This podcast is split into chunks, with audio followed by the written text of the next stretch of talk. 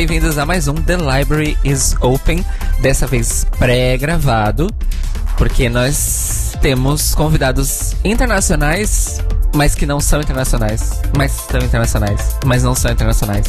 Vocês vão entender. Eu sou Cairo. Hello? Eu sou o Rodrigo. E hoje nós vamos falar sobre um tema que alguns ouvintes já pediram.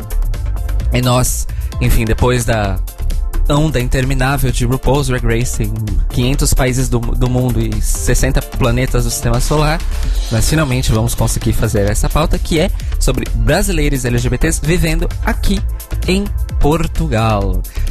Telo, quem nós temos conosco aqui hoje para falar sobre isso, além de mim? Além de Cairo Braga, que mais uma vez é nosso convidado e host ao mesmo tempo, olha só. a gente tem com a gente o Alan Barbosa. Seja bem-vindo! Uh! Olá, boa noite. Obrigado pelo convite, gente. É um prazer estar aqui com vocês e falar desse tema. Desse tema Palmas aqui. pro Alan. Palmas pro Alan. Eu tô Ai, sem a soundboard, obrigado. desculpa. Eu vou tentar aqui, vamos ver se vai. Aê! Ouviram? Não, não ouvimos, mas tudo bem. Não, Ah, Não é. pronto, eu agradeço as palmas.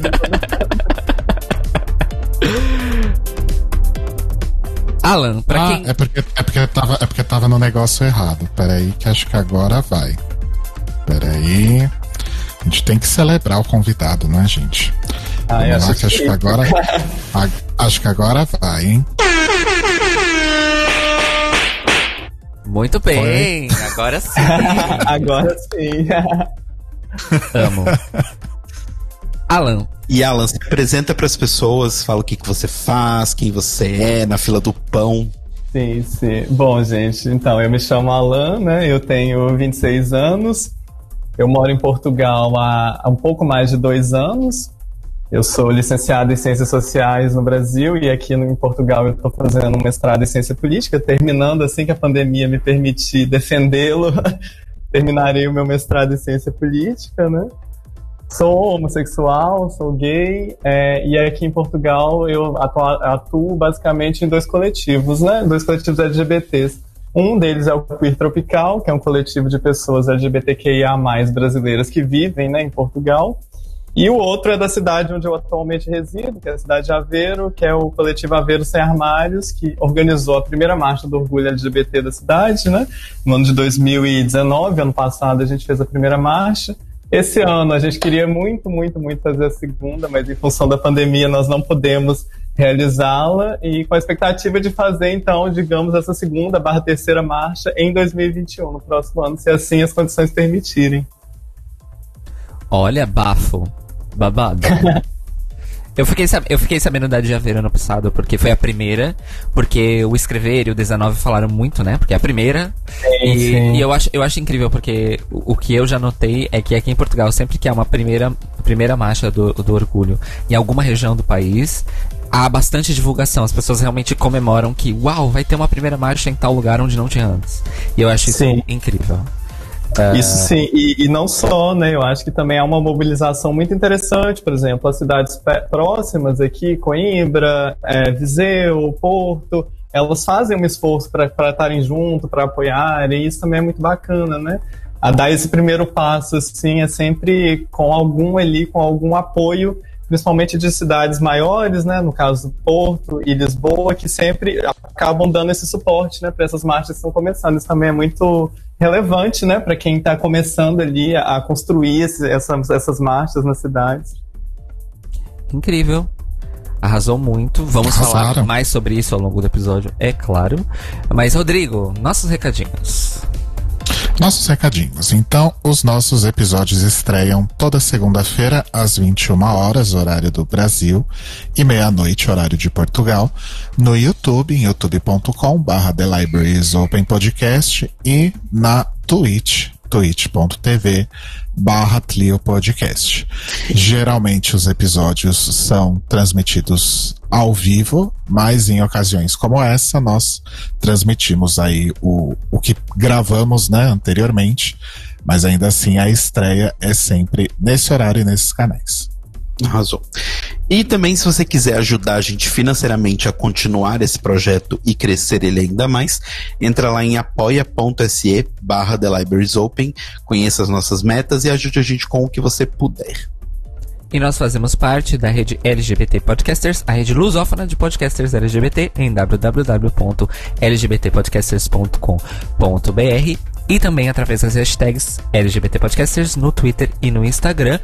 E não me canso de dizer, lá no Spotify tem uma playlist dos podcasts LGBTQIA+, todos que fazem parte da rede são atualizados todo domingo com o seu episódio mais recente. Então você pode literalmente acompanhar todos os podcasts da rede através dessa playlist. O link vai estar na descrição deste episódio. Esse, é isso de recado, né, Maurício? Eu não esqueci de nada. É isso. É isso aí. Então vamos fazer a nossa transição para o tema principal.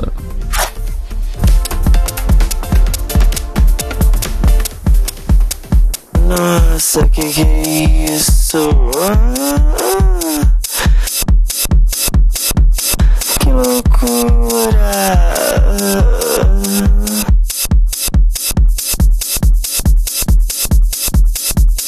Será que eu tô ficando louca? Novidade.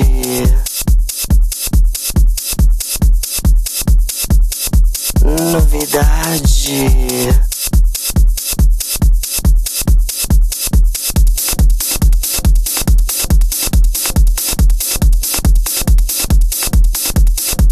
Tô me sentindo assim.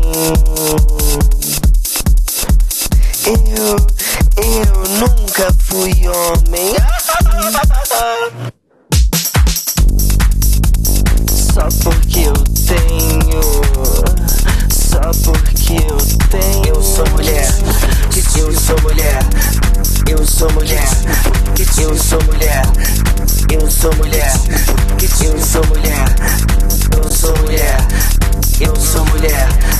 Eu sou mulher. Eu sou mulher. Eu sou mulher. Eu sou mulher. Eu sou mulher. Eu sou mulher. Eu sou mulher. Eu sou mulher. Essa que nós acabamos de escutar é a Tita Maravilha, que é uma pessoa LGBTQ brasileira que vive em Portugal e trabalha em Portugal. Ela é uma artista trans. E se você conhece o Fado Bicha, você provavelmente conhece a Tita, porque a Tita participou do curta-metragem que o Fado Bicha fez com várias artistas é, de outros países lusófonos que moram em Portugal, em que eles recitam o poema Banzo e também fazem uma versão de Mulher do Fim do Mundo da Elza Soares. É, vou deixar o link na descrição desse episódio porque vale muito a pena. Essa foi a última música que a Tita lançou no meio da pandemia. E beijos pra Tita. Espero recebê-la no podcast algum dia, quem sabe. E falando nisso, já vamos começar na, na primeira pergunta. Alan, Sim. qual é a sua história com Portugal? Sim, essa história já tem mais ou menos uns seis anos, né? Porque a primeira, o meu primeiro contato com Portugal, na verdade, se deu através de um concurso de bolsas de intercâmbio, que, do qual a minha universidade no Brasil participava, né?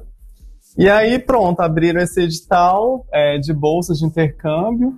Eu lembro que eram três bolsas, assim, para a universidade toda, assim. Então, eu fiz essa candidatura um pouco ali por fazer, né? Sem muita esperança, no fundo, mas eu acabei sendo aprovado nesse concurso de bolsas. E aí, posteriormente, eu tinha que escolher a instituição de ensino para qual eu iria, né? E dentre as opções, que nem eram tantas assim na minha área de ciências sociais, a que me pareceu mais viável é, em termos de custo-benefício era a Universidade do Porto, aqui em Portugal. Então, eu escolhi a Universidade do Porto, né? Esse processo aconteceu é, no segundo semestre de 2014. E no primeiro semestre de 2015, eu vim morar em Portugal, fazer esse intercâmbio, ficar aqui por seis meses, né? No primeiro semestre de 2015. E foi um período assim, foi a primeira vez que eu saí do Brasil, teve toda uma dimensão quase de descoberta de um novo mundo, assim, né? Por assim dizer, uma realidade diferente em diversos aspectos, um novo clima, pessoas novas. O intercâmbio tem uma coisa assim, uma liberdade maior para você viajar, né? Para você explorar o país. Então eu viajei muito durante esse tempo aqui em Portugal, conheci muitas pessoas. E tive assim um, um, encantamento, por assim dizer, com o país. Foi uma experiência muito positiva essa de 2015. Fiz grandes amigos aqui, tive bons momentos aqui. Então retornei, retornei ao Brasil, né, ao final desse período de mobilidade. Então, agosto de 2015, eu voltei para o Brasil.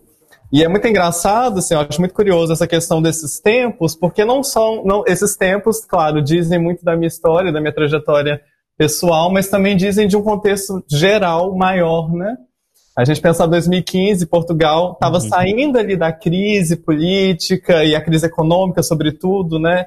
Do, dos anos ali 2010. Então, Portugal, que foi bastante castigado pela crise, estava um pouco saindo desse processo de crise no final de 2015. É, ainda quando eu morei aqui em 2015 era um governo de direita que logo a seguir, né, a partir das eleições de outubro de 2015, isso se transformou num governo de esquerdas. É, e, e, e, nesse contraponto eu voltei para um Brasil em 2015 que era um Brasil afundado em crise, assim, é, crise política, crise econômica. O governo Dilma Rousseff já estava dando sinais ali claros de esgarçamento e que ele ia cair a qualquer momento.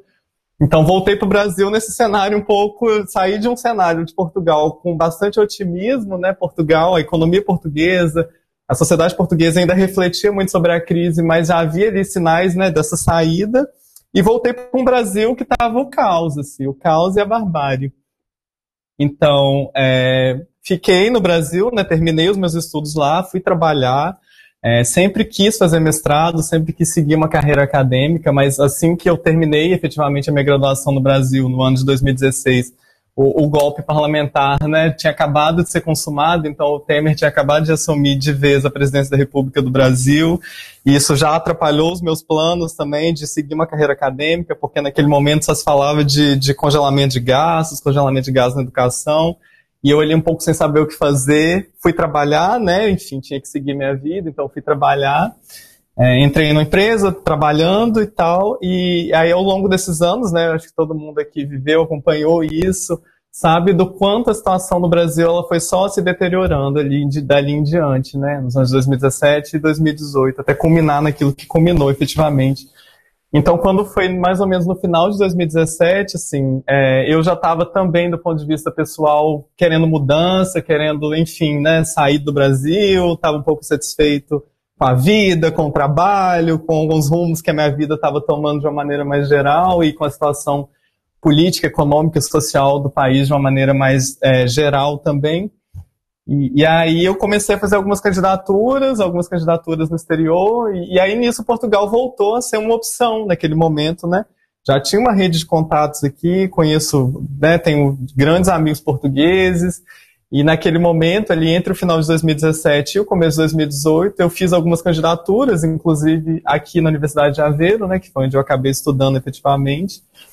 E foi engraçado, assim, eu, eu fiz essa candidatura muito sem esperança também, né, meio que por fazer, aí eu liguei para amiga minha, portuguesa, falei, amiga, eu vou me candidatar a um mestrado em Aveiro, você pode pagar para mim? Porque eu tinha que pagar uma taxa de inscrição, né?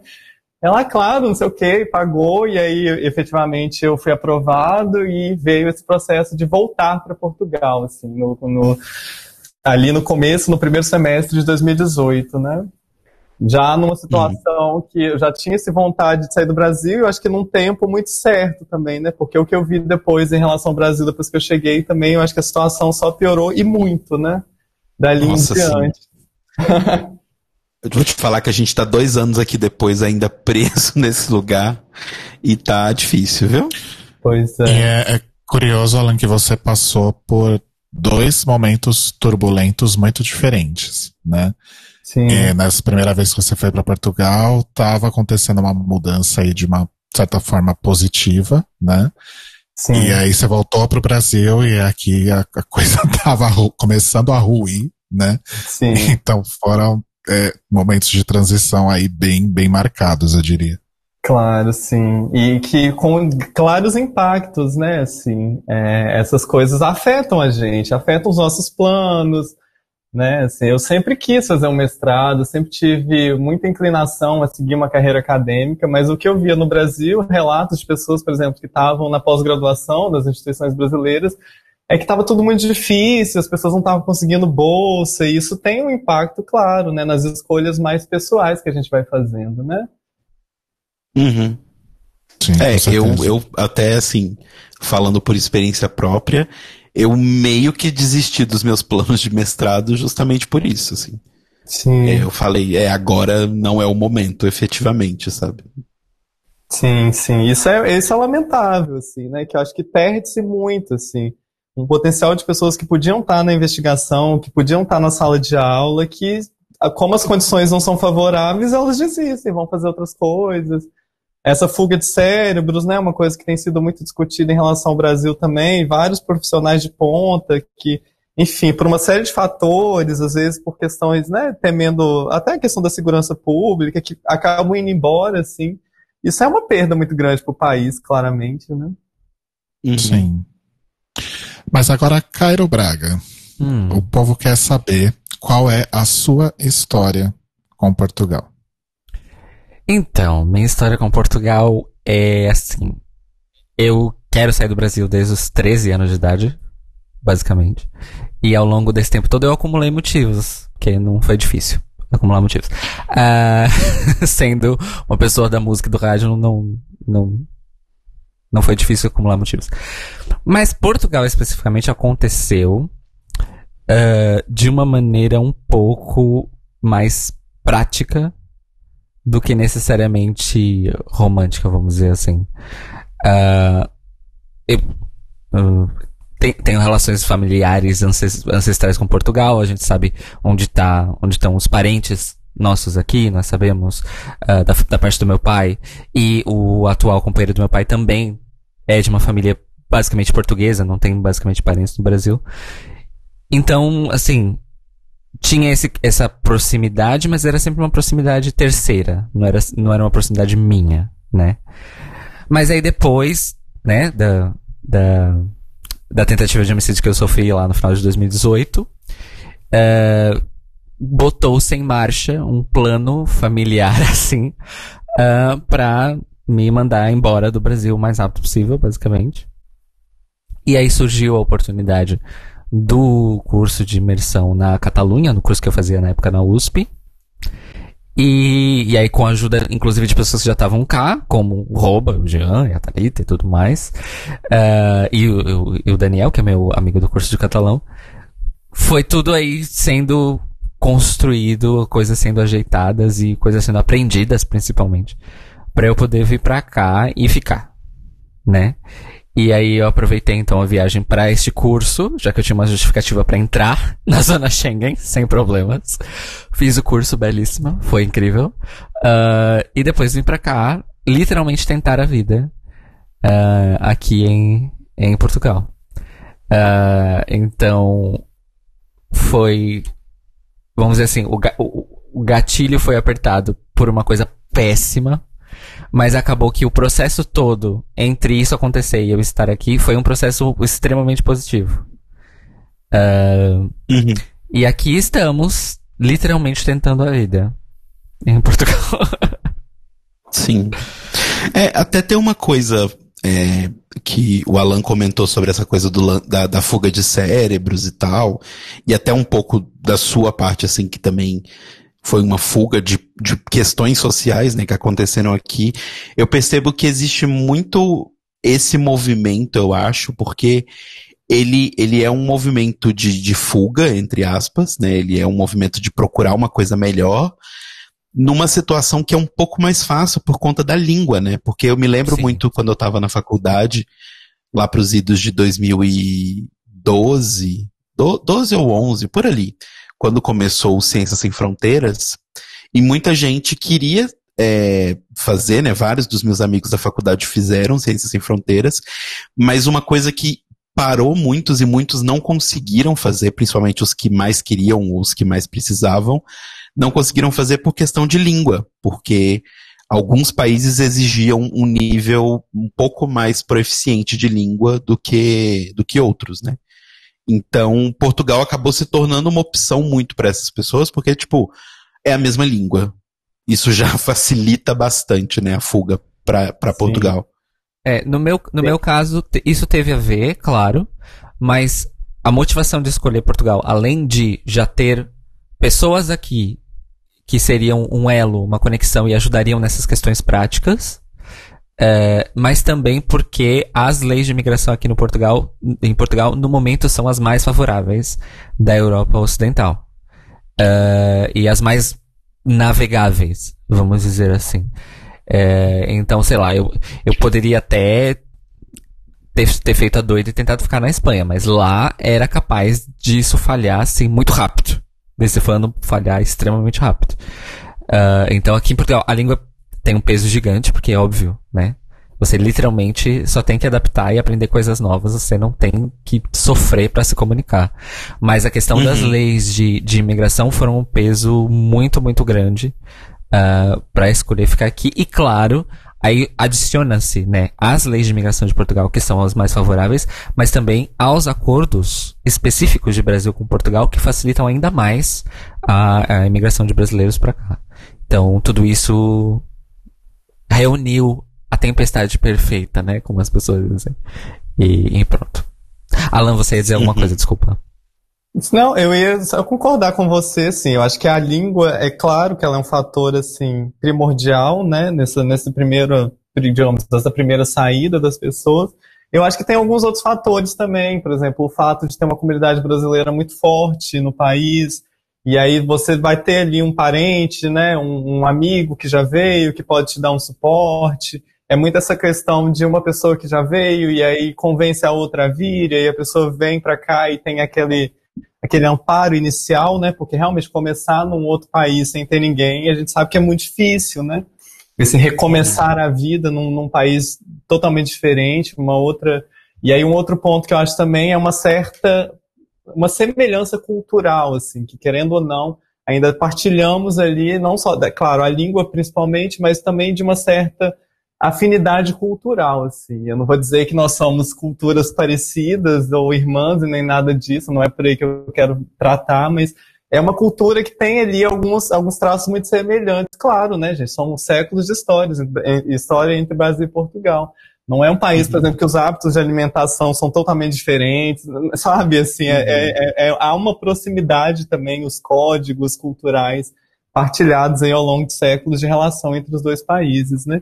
E a questão da legislação, claro, também é um grande, é, um grande incentivo, né, por assim dizer. A gente tem acesso aqui, por exemplo, é, a esse estatuto né, de igualdade de direitos e deveres, tem ali algum, alguns, digamos, né, algumas prerrogativas específicas para a comunidade brasileira, que são respeitadas pelo enquadramento jurídico de Portugal, e também há, de parte de Portugal, assim, só para a gente situar também a questão em, em um quadro mais amplo, Portugal hoje em dia tem uma população muito envelhecida, então tem um problema é, geracional que já está aí, assim, não é uma coisa do futuro, é uma, é uma uhum. questão já premente, assim, é uma questão que as pessoas já estão olhando.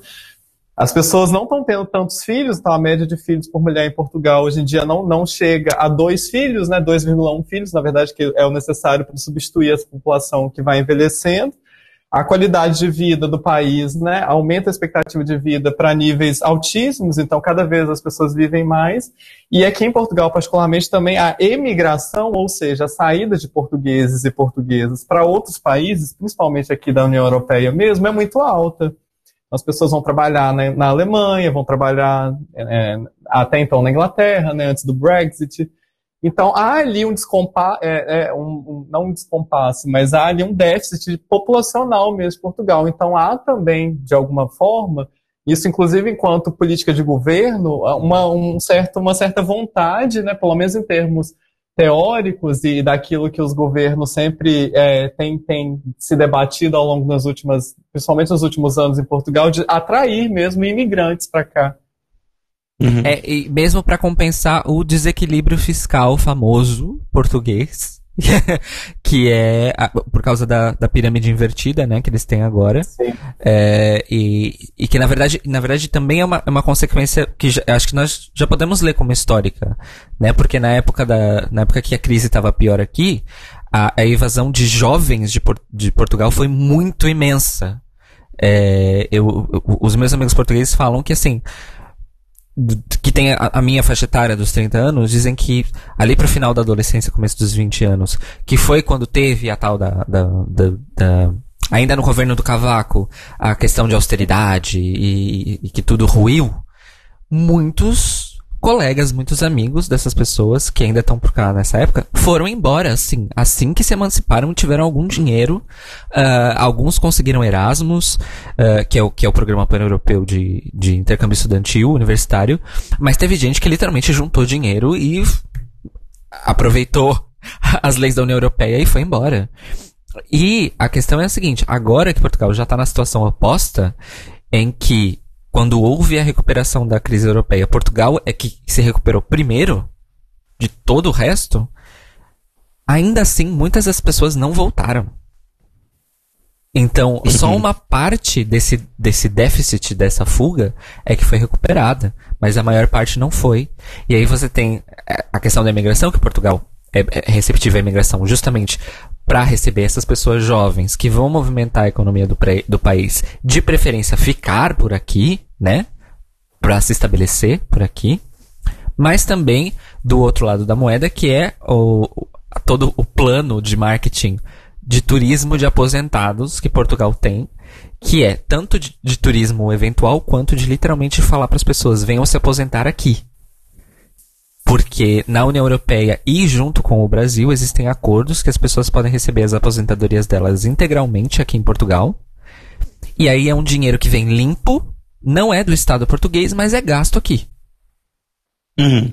É, então, assim, eles, eles atacam todas as frentes para tentar equilibrar ah. essa questão econômica e é, é, mais fiscal do que econômica por causa da, da população envelhecida e da pirâmide invertida do país.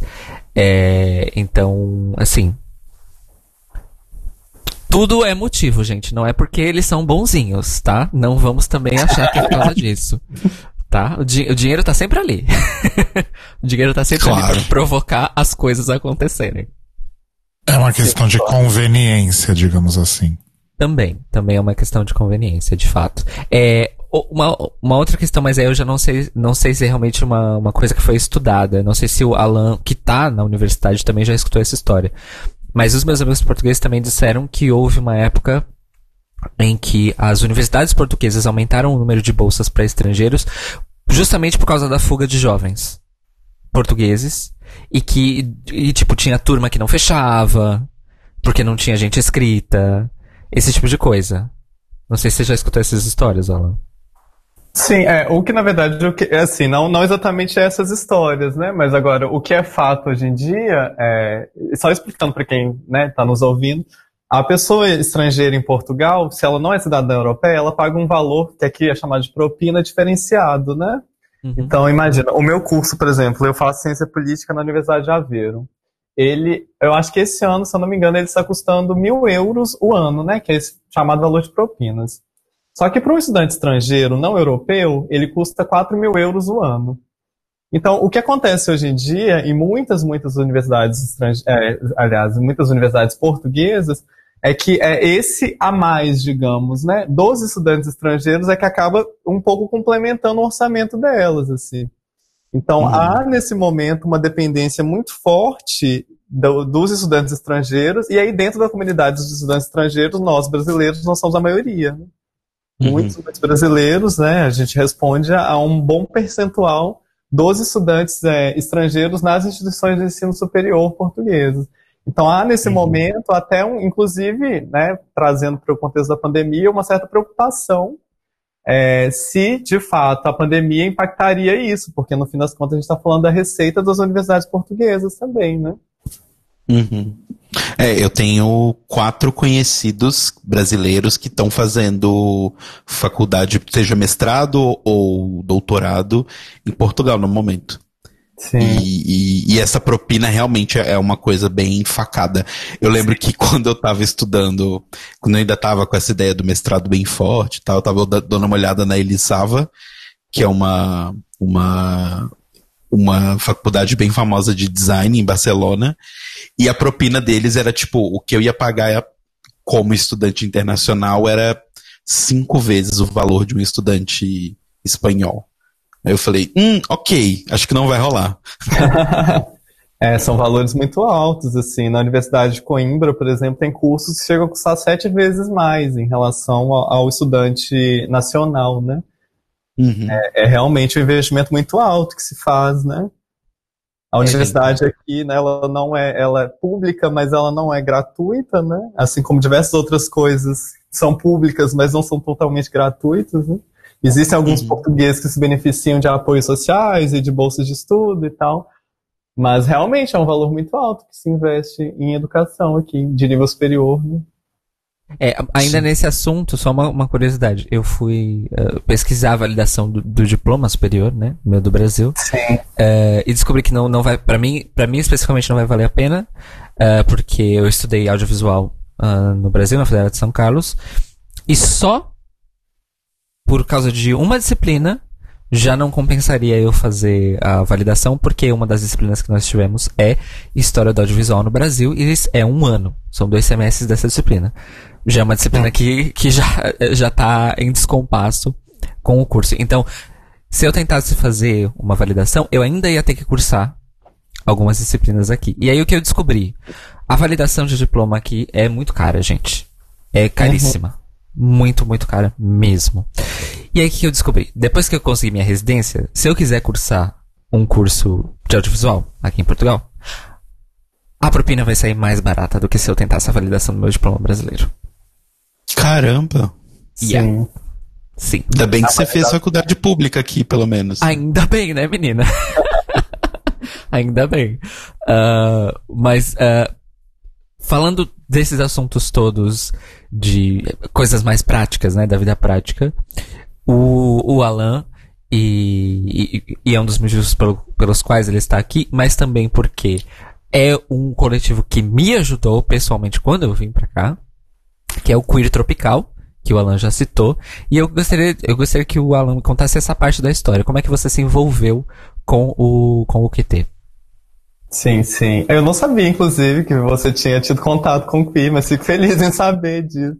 Nossa, menina, na época do. Quando, quando as coisas ainda estavam acontecendo só no Facebook, ah, que, no- foi ainda ano passado, né? É.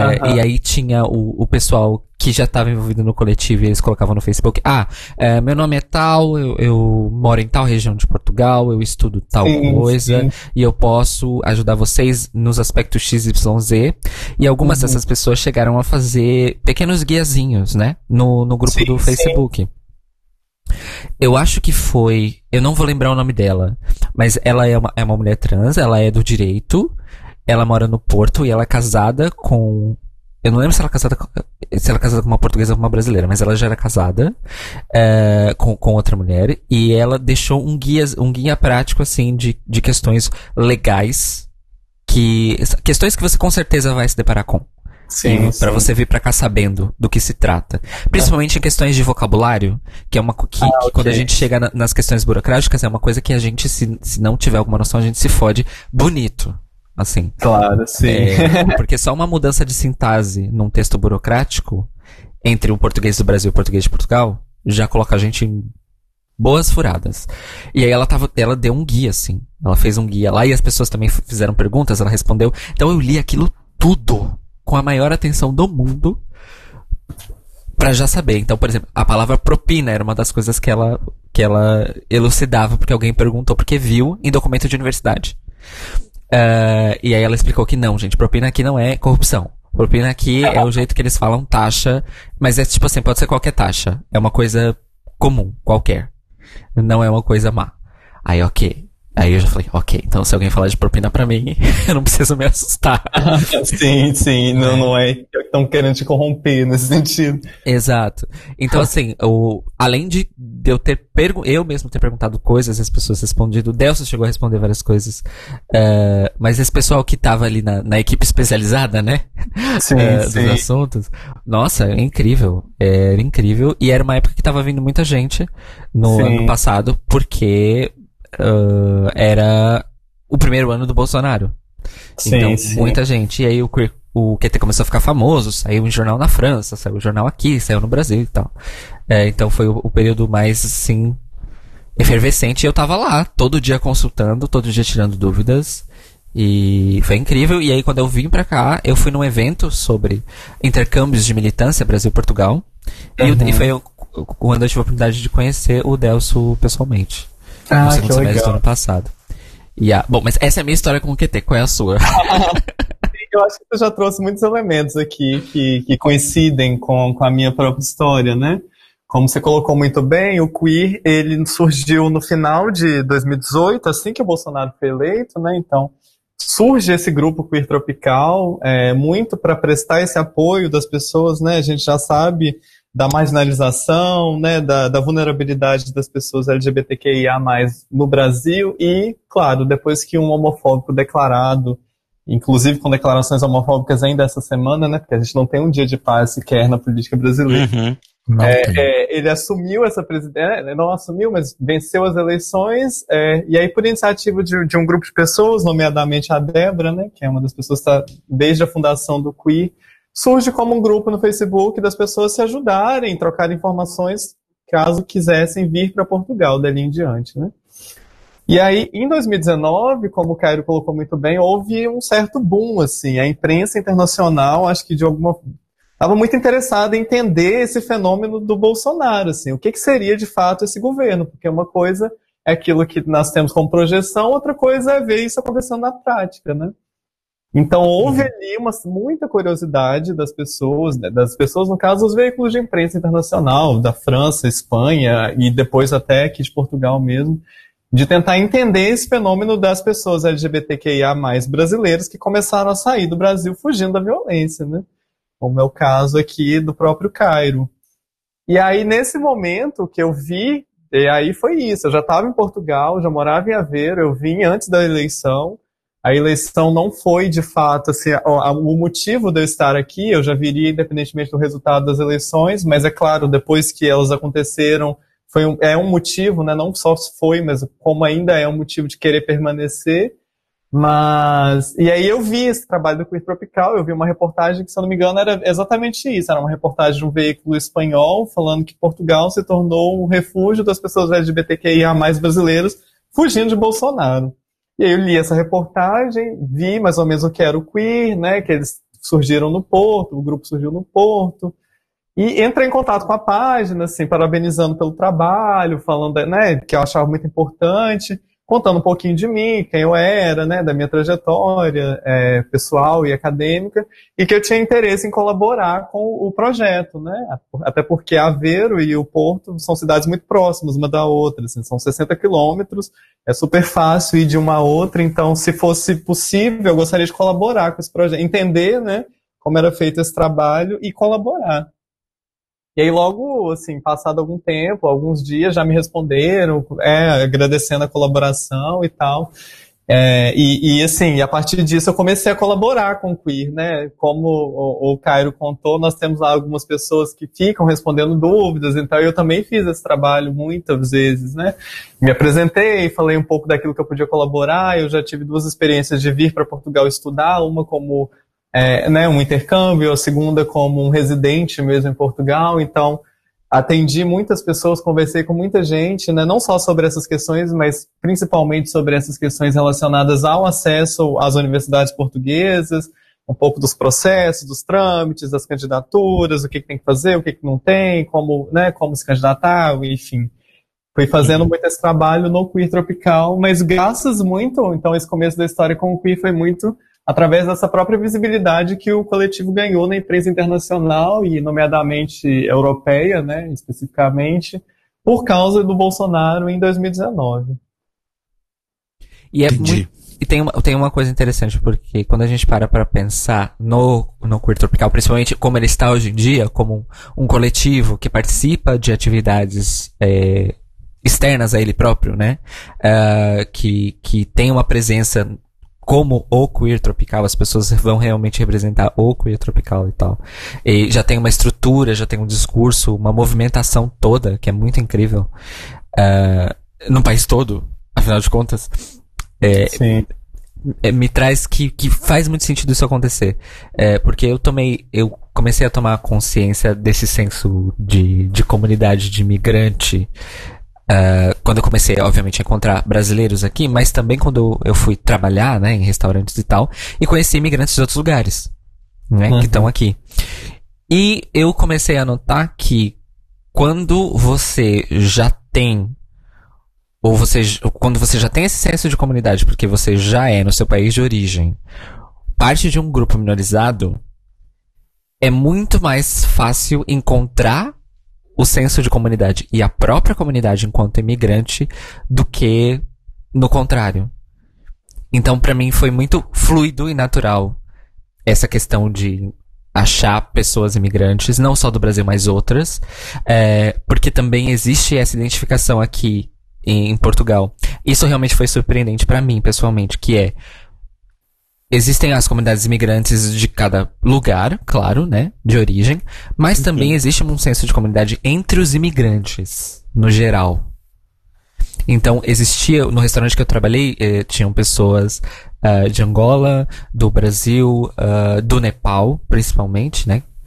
E existia uma relação de cumplicidade imigrante ali, que não era compartilhada com os colegas portugueses do restaurante.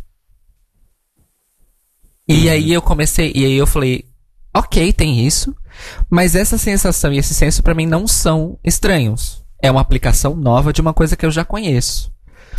E aí quando eu, né, fui refletir e tal, e aí fui no evento do, do QT, desse evento que eu conheci o Delso, as coisas começaram a fazer sentido pra mim.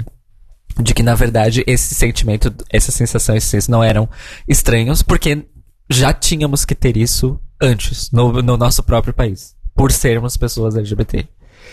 É, então eu acho que essa interação entre ser LGBT e ser imigrante tem ali a sua vantagem.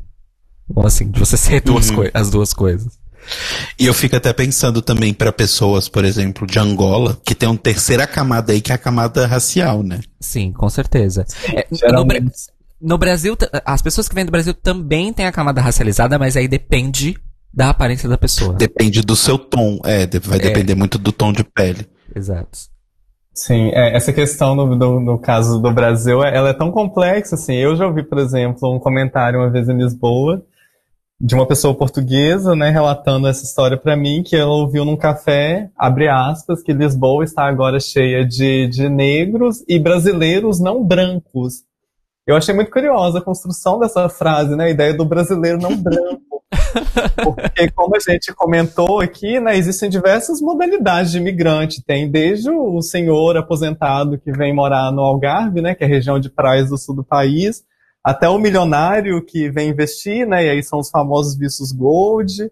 Enfim, a gente Uhum. tem dentro desse caldo de, de imigrantes brasileiros, né, uma, uma pluralidade enorme de perfis, de, de trajetórias e de, de pessoas mesmo, né?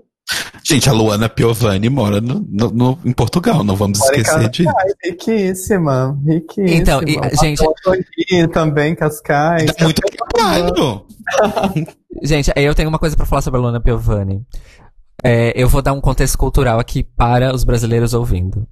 Existe um termo aqui é, que é basicamente a designação que nós temos de peruas no Brasil.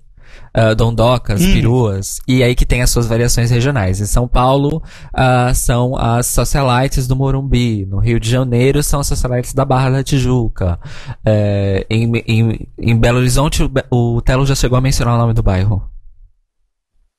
Não ah, é tem O que mais tem em BH é bairro de gente rica. Mas acho que o principal, assim, seria Belvedere.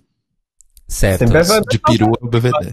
Rico, rico mora em Nova Lima, em condomínio fechado. É, exato. A parte mais rica de Belo Horizonte, na verdade, fica na Serra, que é em Nova Lima. Mas Sim. enfim, questões. Exato. Mas São Paulo tem essa dinâmica. Afinal, Alphaville não fica em São Paulo. Fica na cidade vizinha. Pois é. É, e aqui, aqui, mas é aqui na região de Lisboa, especificamente, mas é um termo que eu já, já descobri que funciona a nível nacional, que é senhoras de Cascais. Só que as Hum. senhoras de Cascais, elas são ah, o nosso equivalente do, de São Paulo especificamente, que é a minha realidade, vamos dizer, são aquelas famílias que já foram ricas, mas estão falidas, mas elas ainda parecem Ah, tá. ricas.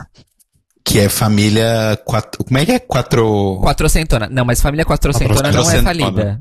Família, as famílias que são não são falidas. Depende, tem umas casas ali em volta do parque do parque de Ibirapuera que tá caindo aos pedaços. Enfim. Ah, e aí as senhoras de Cascais. E aí qual é a, a- o, quando eu descobri que, ela, que a Piovani tava morando em Cascais, eu falei assim, eu não acredito que ela veio escolher um lugar em que ela vai ser o estereótipo perfeito. Porque, ainda mais depois que ela fez aquela pataquada do descobrir como burlar as regras de máscara, estou em Paris viajando no meio da pandemia, aí ela volta para Portugal, testei positivo para Covid. Ela é 100% uma senhora de Cascais, só que brasileira. Nossa, não acompanhei essa tour. Eu só Pois tinha é, visto gente. aquela entrevista horrorosa dela. Que o ela gay fala, da né, Amazônia. que- Ah, que você tem que se posicionar o tempo todo, tem que falar da Amazônia, tem que falar do gay, do, L, do, do GLS, não sei o quê. Não posso nem postar uma foto minha de biquíni. Dá muito trabalho. Dá muito trabalho no Brasil. Enfim, Luana Piovani é uma senhora de Cascais, só que brasileira. Essa é a informação que eu gostaria de dizer. Bom, mas assim, o que a gente vê cada vez mais, né, de pessoas, vamos chamar de pessoas públicas, né, que não são necessariamente pessoas envolvidas com arte e entretenimento, né, que estão realmente indo morar em Portugal, é, é eu não sei se, se esse, se esse fluxo diminuiu recentemente por conta da pandemia, não sei, mas era muito comum, né, ah, fulano que agora mora em Portugal e que não sei o quê. É, eu tenho uma prima que o marido dela é, é artista sertanejo, assim, performer. E ela, os dois votaram no Bolsonaro, tacaram 17 ali e foram pra Portugal logo depois. Que bonita, hein? Por que que Linda, né? Dá vontade de pegar pelo pescoço e torcer. Sim. Mas aí você tocou num ponto até curioso, né? Falando dessa coisa de Bolsonaro, eleições. O Bolsonaro venceu aqui, assim. A gente também. Sim. o perigo mora ao lado, assim, né? Eu participei de um evento, foi agora no final do verão, né, em Viseu, de ativistas brasileiros. E aí um dos pontos que as pessoas perguntaram é isso, ah, como, como engajar, assim, como construir essa rede? Eu falei, gente, essa rede começa por educação das pessoas. A gente não pode esquecer que o Bolsonaro venceu aqui em Portugal também. Então nós estamos aqui em minoria, né? A maior parte dos brasileiros estão em Portugal, pelo menos aqueles que foram efetivamente às urnas votar, né? Elas apoiaram essa candidatura. Então tem, um- tem um buraco aí que é mais embaixo, até começa num trabalho quase anterior ali, de quase educação mesmo das pessoas. Há uma Uhum. forte, uma forte, a sua prima, enfim, o seu casal de primos não, não são, infelizmente, não são uma exceção. Eles são a regra nesse momento, né, daquilo que a gente tem como dado, pelo menos, né, que são as eleições de 2018. Sim. Pois é, só voltando, Lu- Luana Piovani fez exatamente a mesma coisa. Meteu o 17 e em dezembro ela tava aqui com os filhos dela. Ai, gente. Ai, coragem. Vamos falar de coisas boas então. Alan, Sim.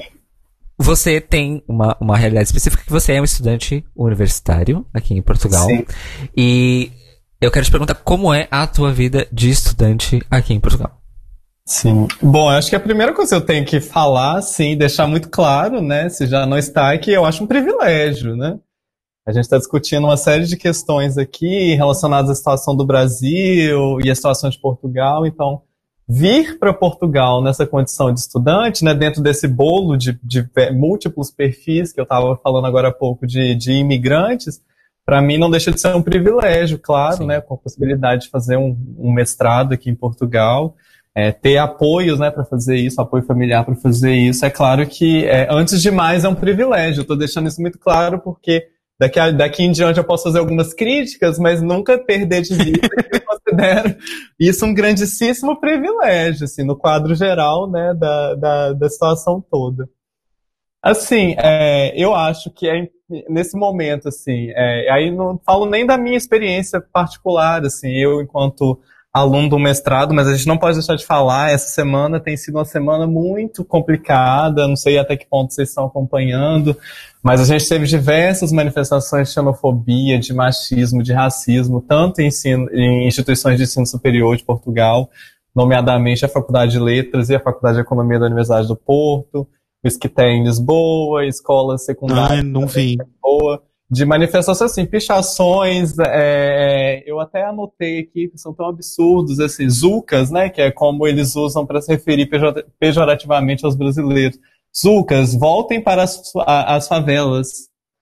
É, pretos, voltem para a África, assim, então, e páginas de, de Instagram com mensagens extremamente misóginas, dizendo que as brasileiras que antes vinham para a faculdade de, de, engenharia do Porto, antes elas eram, sei lá, um colírio para os olhos, agora elas só querem pila, né? Enfim, pênis português, coisas assim, das mais escabrosas. Então, é, dizer da minha experiência pessoal, é claro, eu já tive uma situação ou outra ali, é, que, eu, que eu poderia dizer, mas eu acho que, extrapolando um pouco a minha própria experiência, daquilo que a gente tem visto nesse momento, acho que é impossível não falar disso, assim, de trazer essas questões para a gente pensar um pouco, porque essas manifestações de xenofobia, de racismo, pichações, no caso, né, que foram as mais recentes aí em Lisboa, sobretudo, uhum. acho que elas dizem muito de uma não discussão, às vezes, desses temas. E toda vez que uma discussão sobre o racismo em Portugal, sobre a xenofobia, ela começa a se formar, né, digamos, uma discussão mais âmbito nacional, tá, gente? Porque né, de, nos grupos, nos movimentos sociais, no ativismo, essa discussão, essa pauta, ela já está presente há muito tempo e com a atuação de grandes movimentos em Portugal, o caso o SOS Racismo e diversas outras associações. Mas no, no, contexto geral da sociedade, toda vez que surge, esse tema surge, vem à tona, é sempre um, há sempre um abafamento, um silenciamento. Eu, quando eu vi, por exemplo, essas notícias é, relacionadas à Universidade do Porto, né? Com, assim, aquela coisa, chocado, mas não surpreso, ao ler os comentários, eu, o que eu mais li foi, tipo, volta para sua terra, se não está satisfeito, se os brasileiros não estão satisfeitos aqui, eles têm mais aqui embora. Eu não estou dizendo isso para generalizar, eu não, tô, não quero em momento algum passar uma imagem de uma sociedade portuguesa extremamente xenofóbica e racista, né? Não é essa a imagem que eu quero passar, mas o que eu quero dizer com tudo isso é que há essa pauta e que essa pauta ela precisa ser discutida e debatida e, e no âmbito coletivo mesmo. A gente precisa cada vez mais olhar para essas questões, como já foi colocado aqui, o número de brasileiros em Portugal, né, nós somos, além da maior comunidade de estudantes, nós somos a maior comunidade de imigrantes, de uma maneira geral, né? Sim. Esse uhum. número tem vindo a aumentar nos últimos anos, é, há claramente esse movimento. A gente ainda não sabe, né? Alguém comentou essa questão da, da pandemia, então ainda não é possível ter, até porque as fronteiras estão fechadas, ter uma dimensão do impacto disso, né? Nos fluxos migratórios, mas daqui a pouquinho, né? Enfim, nos próximos tempos, no próximo ano no máximo, a gente já consegue ter uma visão mais, mais clara sobre esse movimento, sobre esses fluxos. Mas à medida que essas pessoas vão surgindo, vão, vão chegando a Portugal, é importante cada vez mais que a gente debata esses termos da, da xenofobia, do racismo, do sexismo, do machismo, né, dessa imagem da mulher brasileira, que é muitas vezes construída como a, a prostituta, que não vale nada, vagabunda, né, esses, esses é, estereótipos que vão se formando e, e, que persistem de alguma forma, sem querer generalizar aqui, não, na minha intenção não é generalizar, não é dizer que né, todos os portugueses são, são, são xenofóbicos, todos os portugueses são racistas, não é por aí, mas existe claramente aí um, um certo, uma questão que a gente precisa discutir, né, eu desviei um pouco da, da, da, da, própria questão da minha trajetória aqui enquanto Não, imagina. ensino superior, mas eu só achei muito importante trazer essa pauta, porque isso está acontecendo nesse momento, está sendo noticiado, tanto aqui quanto no Brasil. Eu já vi alguns veículos de comunicação aí no Brasil também é, trazendo essa questão, é, porque eu acho que tem que trazer mesmo, né? É um problema e, e a gente não pode fechar os olhos também a essa realidade, né? Uhum. A minha experiência enquanto estudante, particularmente, ela tem sido muito positiva, assim, de uma maneira geral, eu digo. Já tive uma situação ou outra, já tive algum um professor especificamente dizendo absurdos, assim, em sala de aula em relação ao passado colonial de Portugal. Isso também é uma questão que fica sempre por debater aqui, mas acho que no geral, assim, é, é, eu não tenho tido, assim, particularmente grandes problemas, né? É uma realidade distinta. As universidades portuguesas elas têm lógicas um pouco diferentes das universidades brasileiras, então, é, mas a gente acaba se adaptando, né? Enfim, faz esse esforço por, por adaptação até a própria linguagem que é utilizada, a relação com o professor é diferente. As universidades do Brasil, acho que elas estão muito mais abertas, por exemplo, a projetos de extensão. Aqui, por exemplo, na minha universidade eu não vejo tanto isso, mas no geral, assim, ao longo desses, né, digamos, dois anos de mestrado e mais seis meses de intercâmbio, é, eu tenho eu tenho passado assim sem grandes problemas, o que não quer dizer, porém, que não haja, tá? Então era só por isso também que eu queria trazer outras pautas. Uhum. Entendi. E Cairo, sob a sua perspectiva, como que como que foram têm sido suas experiências profissionais aí em Portugal? É, então, pri- primeiro eu gostaria de corroborar o que o, o Alan disse sobre a questão do privilégio, porque assim, mesmo a minha, a minha vinda pra cá tendo sido numa situação ruim, provocada por uma situação ruim, e tem exigido o esforço de uma centena de pessoas vai lá, é, ainda é um privilégio, porque eu ainda tinha isso como opção. Então, só isso já é um privilégio, né? É, então, a gente vive num mundo que é isso, que a gente atravessa o oceano pra se fuder, ainda é um privilégio, porque você conseguiu atravessar o oceano. Exato. esse é o mundo, esse é o mundo do capitalismo neoliberal. É, Esse, esse é o mundo que a gente vive. É, mas então, e aí a, a questão de trabalho é a seguinte, como eu preciso trabalhar pra me legalizar, então assim, foi prioridade número um, assim que eu- acabou o curso ah, de catalão e eu vim pra cá, bora, arranjar emprego. Ah, e aí consegui, por causa, amigo, amigo do amigo do amigo, e aí me indicaram e eu consegui, entrei num restaurante, foi onde eu tive essa experiência que eu contei pra vocês. Ah, trabalhar no restaurante foi muito interessante pra mim, mas enfim, são mui- eles abusam das horas, ah, só pagam o mínimo, então assim que eu pude eu consegui sair. E aí fui pra um lugar que financeiramente compensava mais, porque era um lugar com contrato. Ah, e tem isso também. No restaurante eu trabalhava por recibos verdes. É, é o freelancer, é o PJ daqui, tá, gente? Pra quem. PJ 1500 de Portugal. É o PJ, PJ, PJ 1500, caralho, PJ ordenado mínimo. Ah, daqui de Portugal, são os recibos verdes. É, e aí eu consegui, o- junto com um colega meu do próprio restaurante, nós dois conseguimos entrar na seleção de um call center, que era contrato de trabalho, tudo certinho, ia contribuir para a segurança social, todo, todo o babado. Tinha bonificação e o cacete. É, e horas certinhas, né? Que isso é o, é o mais importante, porque no restaurante tinha dias, tinha dias que você trabalhava 10 horas, né? Ah, Direto. E lá não, era só 8 horas, segunda a sexta, ótimo, perfeito. E aí fomos. Mas aí, gente, como nossos ouvintes, imagino, sabem, não há um call center no planeta Terra que seja um bom ambiente de trabalho. Porque o call Sim, center o não é estruturado para ser um bom ambiente de trabalho.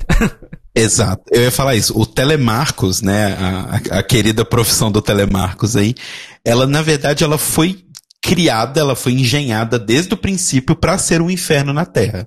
Exatamente. Tanto que ela, ela pressupõe o fato de que é uma das poucas profissões onde você vai ter, às vezes, né, nem sempre, mas você vai ter um, um treinamento pago, ou seja, você vai treinar um tempo recebendo, porque eles sabem que se eles te botarem diretamente fazendo o trabalho que você vai fazer, ninguém duraria mais de um mês.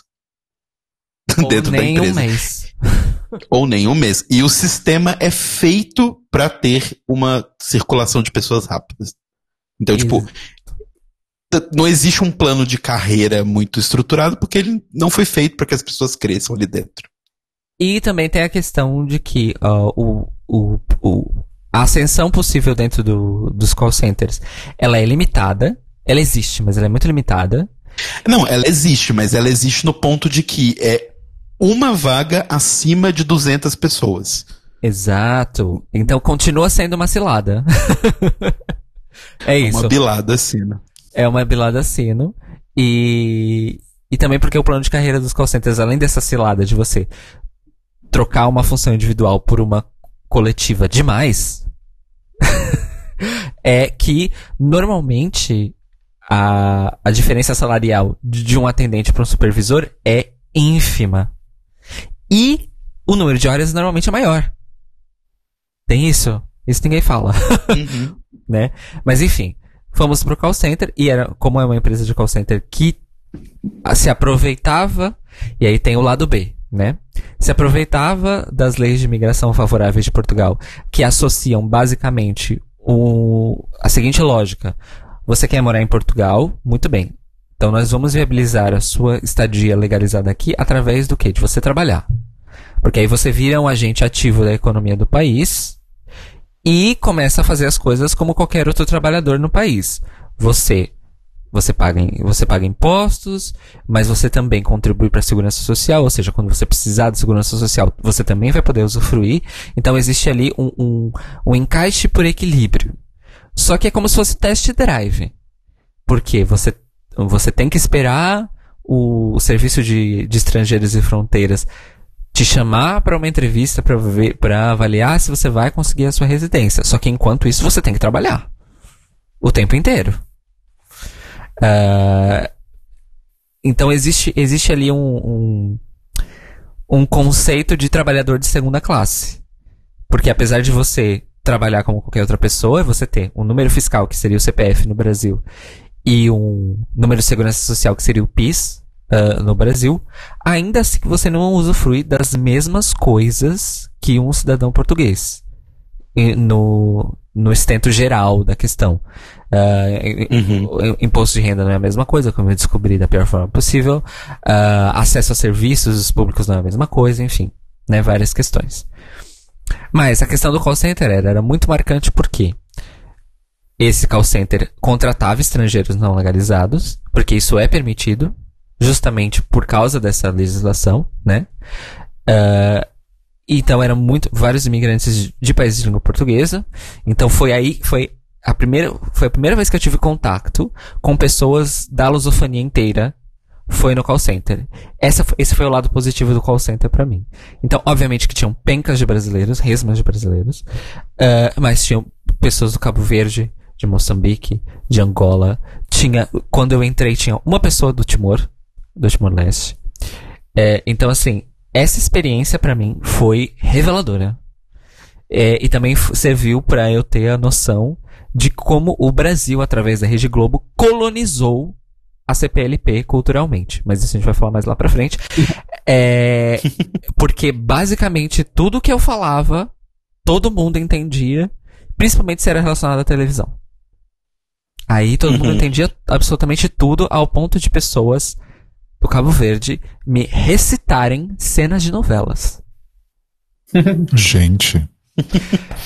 Então, essa parte da experiência no call center foi absolutamente maravilhosa. Ah, fiz amigos ah, no call center e, e aí eu fiquei pensando, poxa, que loucura, né? Porque nós também temos no Brasil, principalmente em São Paulo, um grande fluxo do- dos outros países de língua portuguesa, principalmente de África, mas nós não temos contato com essas pessoas, porque a separação dos locais imigrantes em São Paulo, ela é basicamente murada, né? É um muro que existe. Ah, então isso pra mim foi revelador. Mas obviamente o trabalho do call center, gente, é uma tortura incessante. É, então agora, agora, infelizmente estou vítima da pandemia, estou sem trabalho. É, então assim, existia um mercado de trabalho aquecido mesmo, até para imigrantes aqui na região de Lisboa. E o impacto da pandemia nesse ponto foi muito brutal. Porque literalmente eu tinha amigos que estavam que, que, tipo assim, eles queriam trocar de emprego e eles trocavam. É uma coisa impressionante, é uma coisa que no- é uma realidade que no Brasil a gente não conhece. A gente não conhece É. essa realidade. A gente simplesmente não conhece. Ao ponto de é, eu, eu tive colegas do call center que, que realmente se fartaram da situação lá. E eles saíram. Eles pediram pra sair sem nada engatilhado. Isso, assim, no final do ano passado, começo desse ano, né?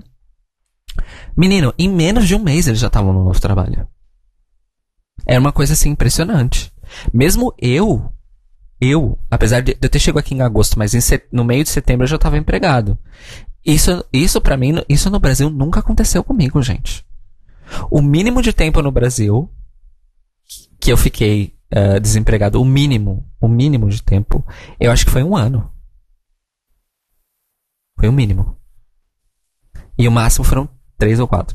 Eh, e então, assim, isso me impressionou muito aqui. E as pessoas realmente têm essa, essa mobilidade de trabalho muito alta, principalmente no setor de serviços, que é um setor que contrata muitos imigrantes. Por quê?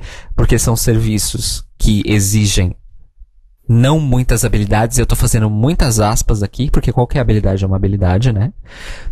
E são ah, de alta rotatividade. Então a empresa não precisa se preocupar necessariamente que- de que, ah, e tal empregado vai ter que ser efetivado porque já tá aqui há tanto tempo, né?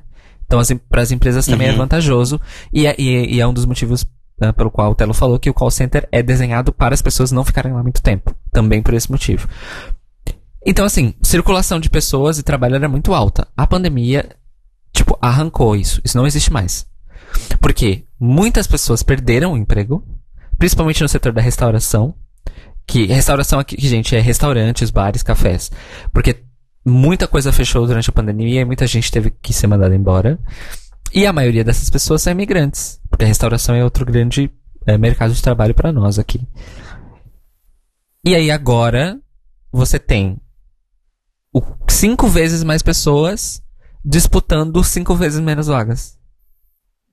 Então, está muito complicada a situação de emprego aqui. E por causa de, desse peso todo de pessoas, a Segurança Social de Portugal, com a qual não tem uma relação muito boa no momento, não vou entrar em detalhes, quem me acompanha no Twitter sabe, uh, tá a enrolar o máximo possível para liberar dinheiro para as pessoas. Porque o ônus uhum. em cima da segurança social, obviamente, aumentou imensamente. Porque aí a gente vê o impacto da pandemia. Não atingiu só os imigrantes. Muitos cidadãos portugueses estão a literalmente ver navios nesse momento. Uh, sem trabalho, sem renda, sem, sem subsídio, sem nada. Uh, então, assim, uh, em termos estruturais, vamos dizer assim,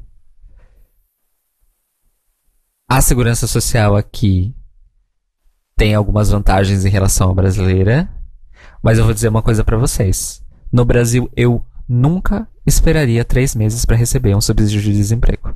Nunca. Na vida. Uhum. Só vou deixar esse recado aqui. é. Assim, não sei como tá agora, né, hoje em dia, com a pandemia e tal. Mas enfim, isso é realmente bem complicado. Ah, não, mas sabe Show? qual é a pior parte? Sabe qual é a pior parte? Hum. Conversando sobre isso com os, com os amigos portugueses, uma das primeiras. A primeira reação deles é assim: ah, mas a segurança social é uma merda mesmo. E eu, como assim, gente? Pera. Vocês estão dizendo que isso é o normal? Aí eles. Obviamente, a primeira coisa que eles pensam é que eu penso que eu tô passar por isso porque eu sou imigrante. Eles falam, não é porque você é imigrante, não. Aí tem uma amiga minha que falou: Eu já esperei três meses por um subsídio da Segurança Social e quando eles liberaram, eu já tinha conseguido dois empregos. E aí eles liberaram, pagaram o retroativo e cancelaram em seguida porque eu já estava empregada.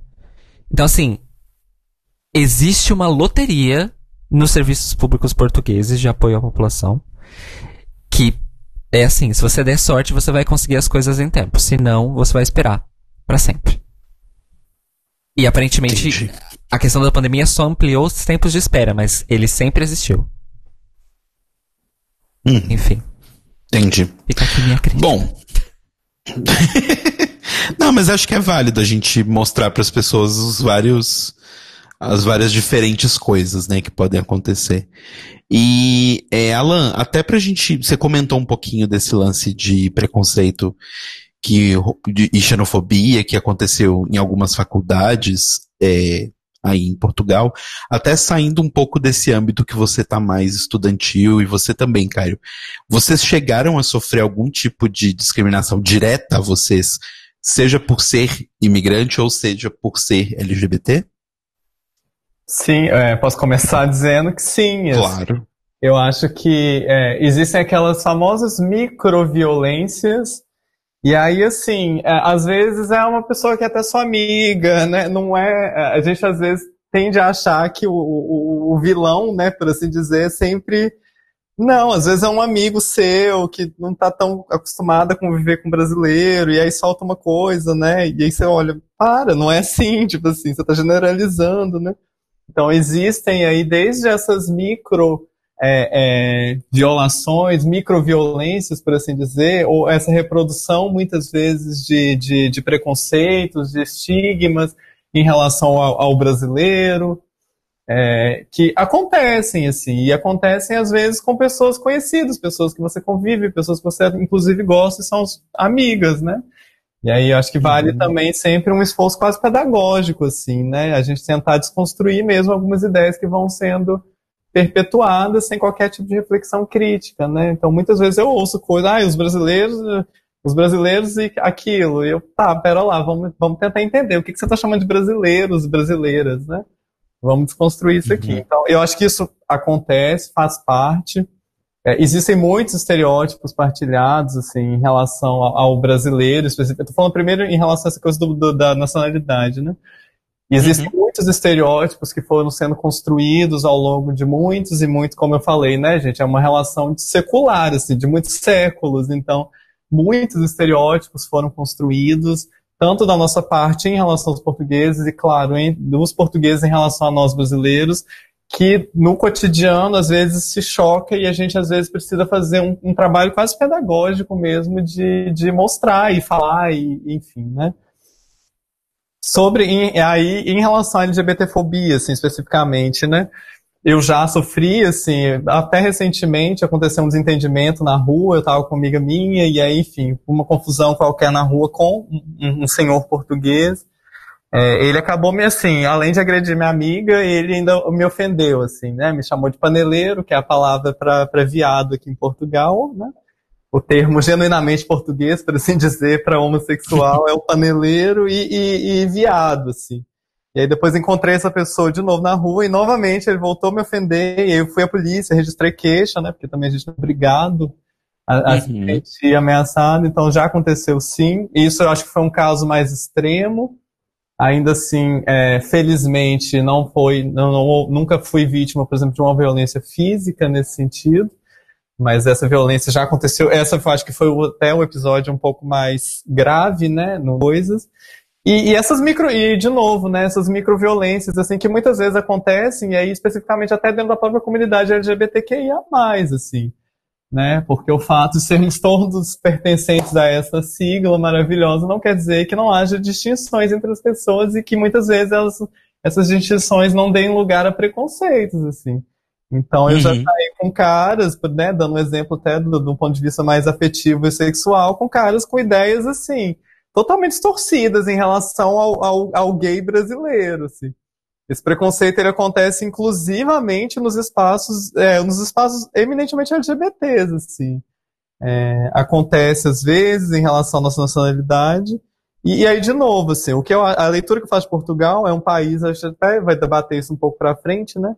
É um país que avançou muito em termos da, da construção, principalmente jurídica e da ampliação de direitos para determinados grupos, e aí grupos de mulheres, grupos é, LGBTs e uma série de outros grupos ditos minoritários, avançou muito assim, ao longo né, desse, desses poucos, dessas poucas décadas de democracia portuguesa, né, de 74 em diante. Só que nem sempre a sociedade portuguesa, eu vou generalizar aqui, mas a minha intenção, claro, não é dizer que todos os portugueses são assim, mas nem sempre a sociedade acompanhou essa evolução. Então há aí um descompasso que a gente observa às vezes é, entre aquilo que Portugal avançou em termos de direitos, das possibilidades, das premissas legais e aquilo que as pessoas vivem na prática, né? Então, se a gente olha, por exemplo, para aquilo que são os dados, a gente vê que muitos dos portugueses são LGBTs, é, não andam de mãos dadas com o parceiro ou com a parceira nas ruas, porque temem violência. É, a gente viu agora uma pesquisa, por exemplo, da Faculdade de, de Educação e Psicologia da Universidade do Porto, que para a maior parte das pessoas LGBTs que tiveram confinadas com a família na pandemia, o confinamento ele foi extremamente é, negativo, que as pessoas se sentiram sufocadas nesse confinamento, a maior parte delas. É, muitos, muitos, né, e os, os barômetros também da vida vão, vão demonstrando isso que há claramente ali uma predileção, né? As pessoas prefeririam não ter um filho LGBT, isso também aparece nas pesquisas. Então há aí problemas, claro, assim, é uma sociedade que avançou muito nos últimos anos, isso é inegável, é, e inclusive é reconhecido né, internacionalmente, né? Portugal tem se destacado muito internacionalmente nesses rankings de proteção de direitos e, e, de turismo LGBT e coisas do tipo, mas que na prática também há questões sociais, sim, que eu já fui vítima e, e não só eu, né, aí de novo extrapolando um pouco da minha própria experiência individual, mas pessoas que eu conheço, amigos que já foram agredidos e aí a gente teve que fazer um trabalho de denunciar e de procurar apoio psicológico, apoio jurídico, agredidos fisicamente nesse caso, né, não só verbalmente. Uhum. É, e Sim. no âmbito do queer, a gente o tempo inteiro está lidando com essas questões de xenofobia, de, de pessoas que muitas vezes é, é, não têm acesso a determinados direitos que deveriam ter, e aí a gente precisa sempre estar tá intervindo nisso, no âmbito do queer, de procurar que a pessoa seja atendida no, no sistema de saúde, é, enfim, que a pessoa tenha acesso a direitos e muitas vezes por ser não só por ser brasileira, mas às vezes por estar pendente de algum documento, alguma coisa do tipo, é, e mesmo assim deveria ter acesso, elas não conseguem acessar. Então essas, essas realidades acontecem, sim. Uhum. Entendi. Eu dei. So na questão de, de LGBTfobia, eu dei sorte porque os dois ambientes de trabalho que eu passei aqui em Portugal eram ambientes com muitas pessoas LGBTs e em ambos havia ao menos uma pessoa LGBT em posição de liderança. E uhum. isso e foi a primeira vez que eu, que eu vivi isso uh, assim, na minha vida. Tirando a vez que eu, que eu trabalhei com, com o Daniel. Uh, mas foi a primeira vez que eu, que eu passei por isso e isso teve um impacto, uh, realmente. Então, assim, nessa questão foi muito tranquilo. Houve uma vez, completamente aleatória, que eu e o meu amigo Joel, que é de Angola, estávamos no, no, Parque das Nações, estávamos entrando num shopping, uh, no Vasco da Gama. Estávamos a subir a escada e estávamos conversando. E aí, lá de cima da escada rolante, o, uma senhora. Paneleiros! Paneleiros! Uh, e, eu, e eu e ele, nós levamos um susto na hora, porque nós não vimos de onde estava vindo o grito. Uh, mas como somos as duas paneleiros, assumimos que, eram pra, que era para nós. e nós uhum. nos olhamos, e aí quando nós vimos a, a senhora gritando, ela vinha descendo a escada rolante e nós subindo. E ela gritando. Nós gargalhamos. Simplesmente gargalhamos muito. Mas assim, muito mesmo. Uh, e depois a gente ficou discutindo por que, que a gente gargalhou. E, e aí a gente chegou à conclusão de que, um, uh, nós sabemos o que significa o xingamento, tanto eu quanto ele, porque estamos aqui, mas nós não temos nenhuma relação afetiva com ele. Então ele não nos atinge uhum. emocionalmente. Nem a ele, nem a mim. Uh, então, e, e é assim, dois imigrantes em Portugal, LGBTs, ele de Angola, eu do Brasil. Ele já passou pelas situações dele, eu já passei pelas minhas no Brasil. Então, assim, aquilo era o quê? Era mais uma terça-feira, se a gente tivesse os nossos países natais, entendeu? Então foi, foi, uma, foi, hum. foi muito uma questão de, tipo, nós gargalhamos porque realmente foi bizarro. Entendeu? Não foi uma coisa que nos atingiu, mas foi bizarro. Mas assim, foi a única situação mais assim. Uh, mesmo porque as pessoas daqui de Portugal e mesmo imigrantes com quem eu convivo são a maioria pessoas LGBT, a maioria pessoas uh, de, de, um pensamento de esquerdas e tal.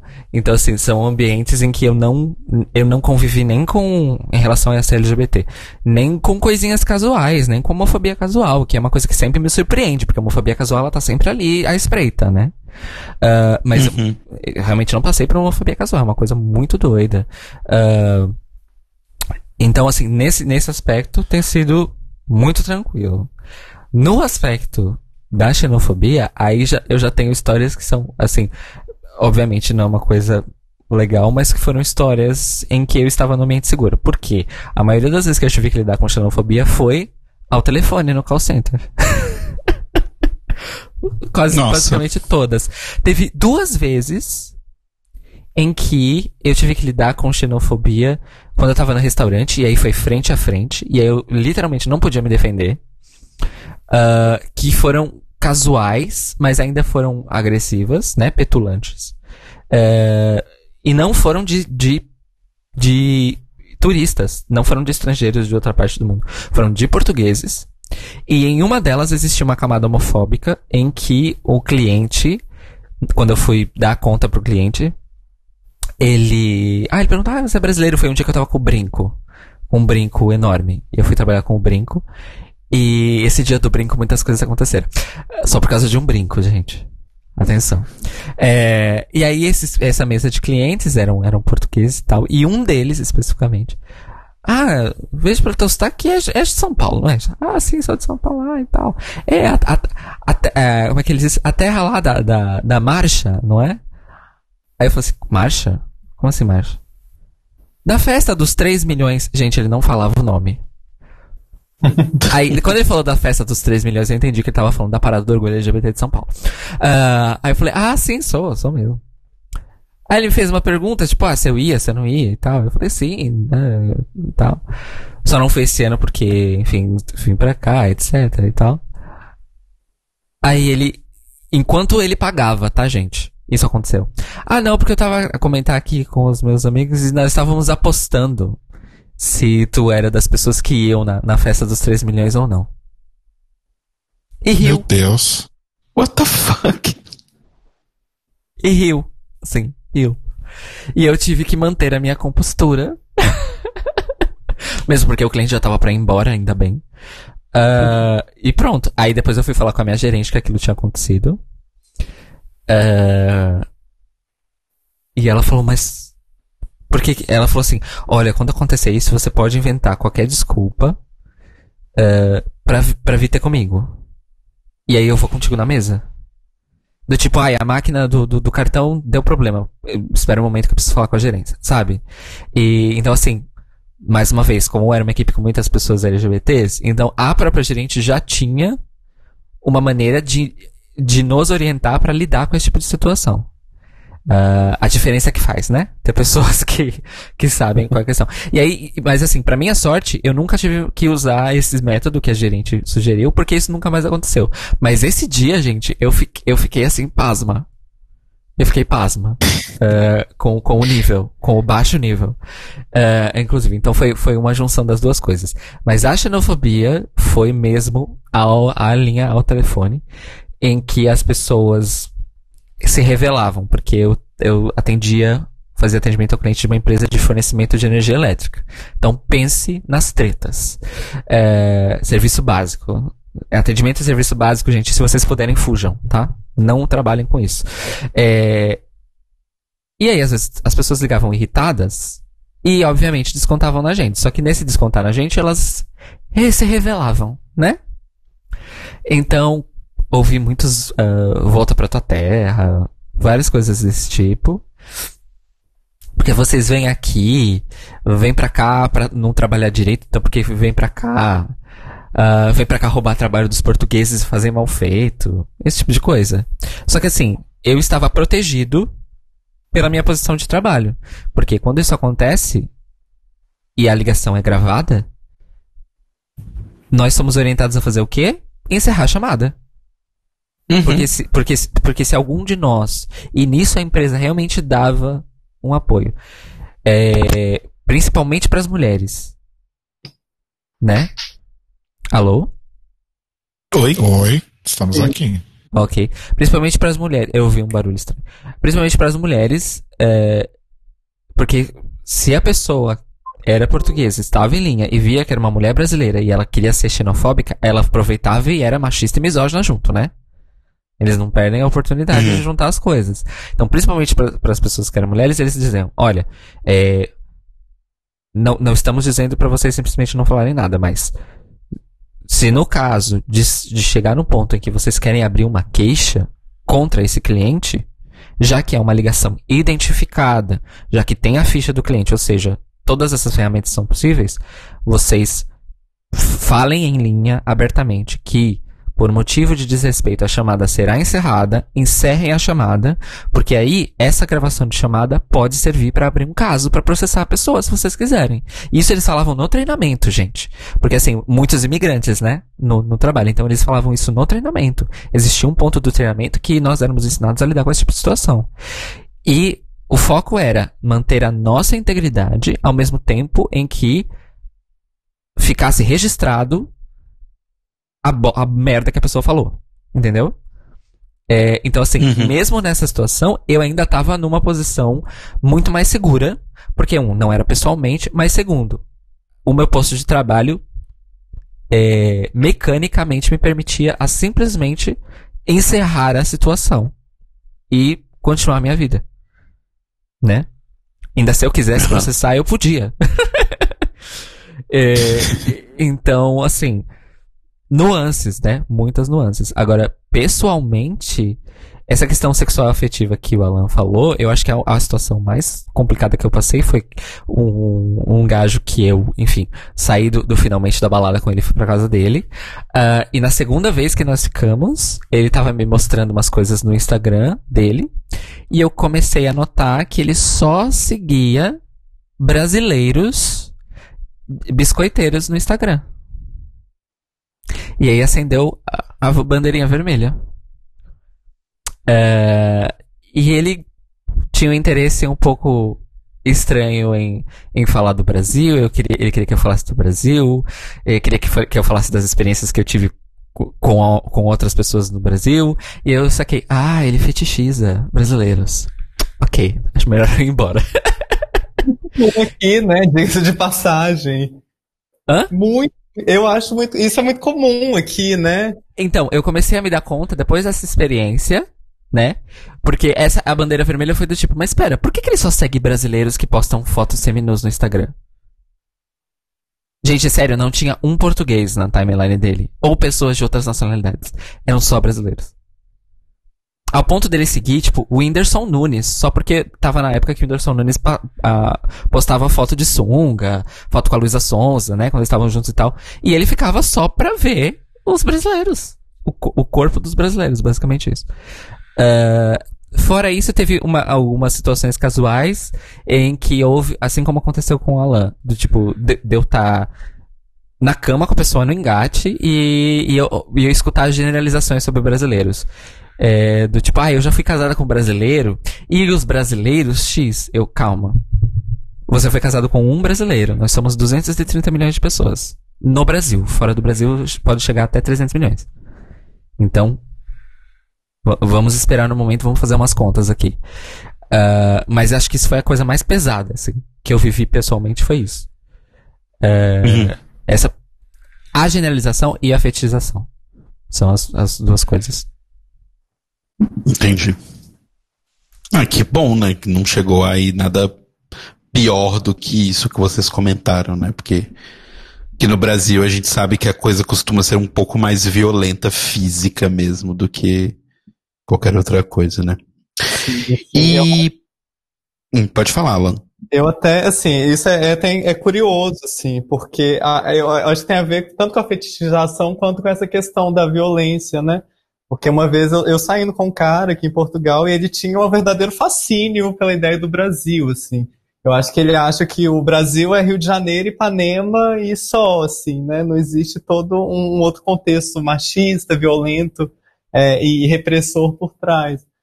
É, e aí ele com essa ideia muito forte de Brasil, Brasil, Brasil, e uma das coisas que eu falei com ele é que, assim, eu às vezes prefiro estar em Portugal, que é uma sociedade, né, do ponto de vista, pode até ser aparentemente mais conservadora, assim, então você pode ter uma pessoa te olhando feio, não, não para dizer que não existe a violência física contra a pessoa LGBT em Portugal, longe disso. Mas que às vezes a pessoa só vai me olhar feio e não vai fazer nada comigo do que tá no Brasil e com medo de morrer a todo momento, assim, de apanhar na rua, de não poder usar determinada roupa por, por medo de sofrer qualquer tipo de violência. Enfim, uma série uhum. de situações que a gente vai passando ali, nós LGBTs, as mulheres vão passando de não se vestir de determinada forma, de não sair de determinado local, dependendo da hora. Que aqui, querendo ou não, né, não, não para dizer que não existam, mas que é, é de uma maneira, uma escala muito menor do que o que acontece no Brasil, né? Uhum. Porque, de fato, as pessoas aqui, eu acho também tem isso, tem uma imagem do Brasil muito de, de eu não sei o que que passa, assim, vocês acham mesmo que o Brasil é só homens de sunga em Ipanema tomando ducha e água de coco, gente? Vocês não, né, vamos situar a questão aqui, que ela é muito mais complexa, Sim.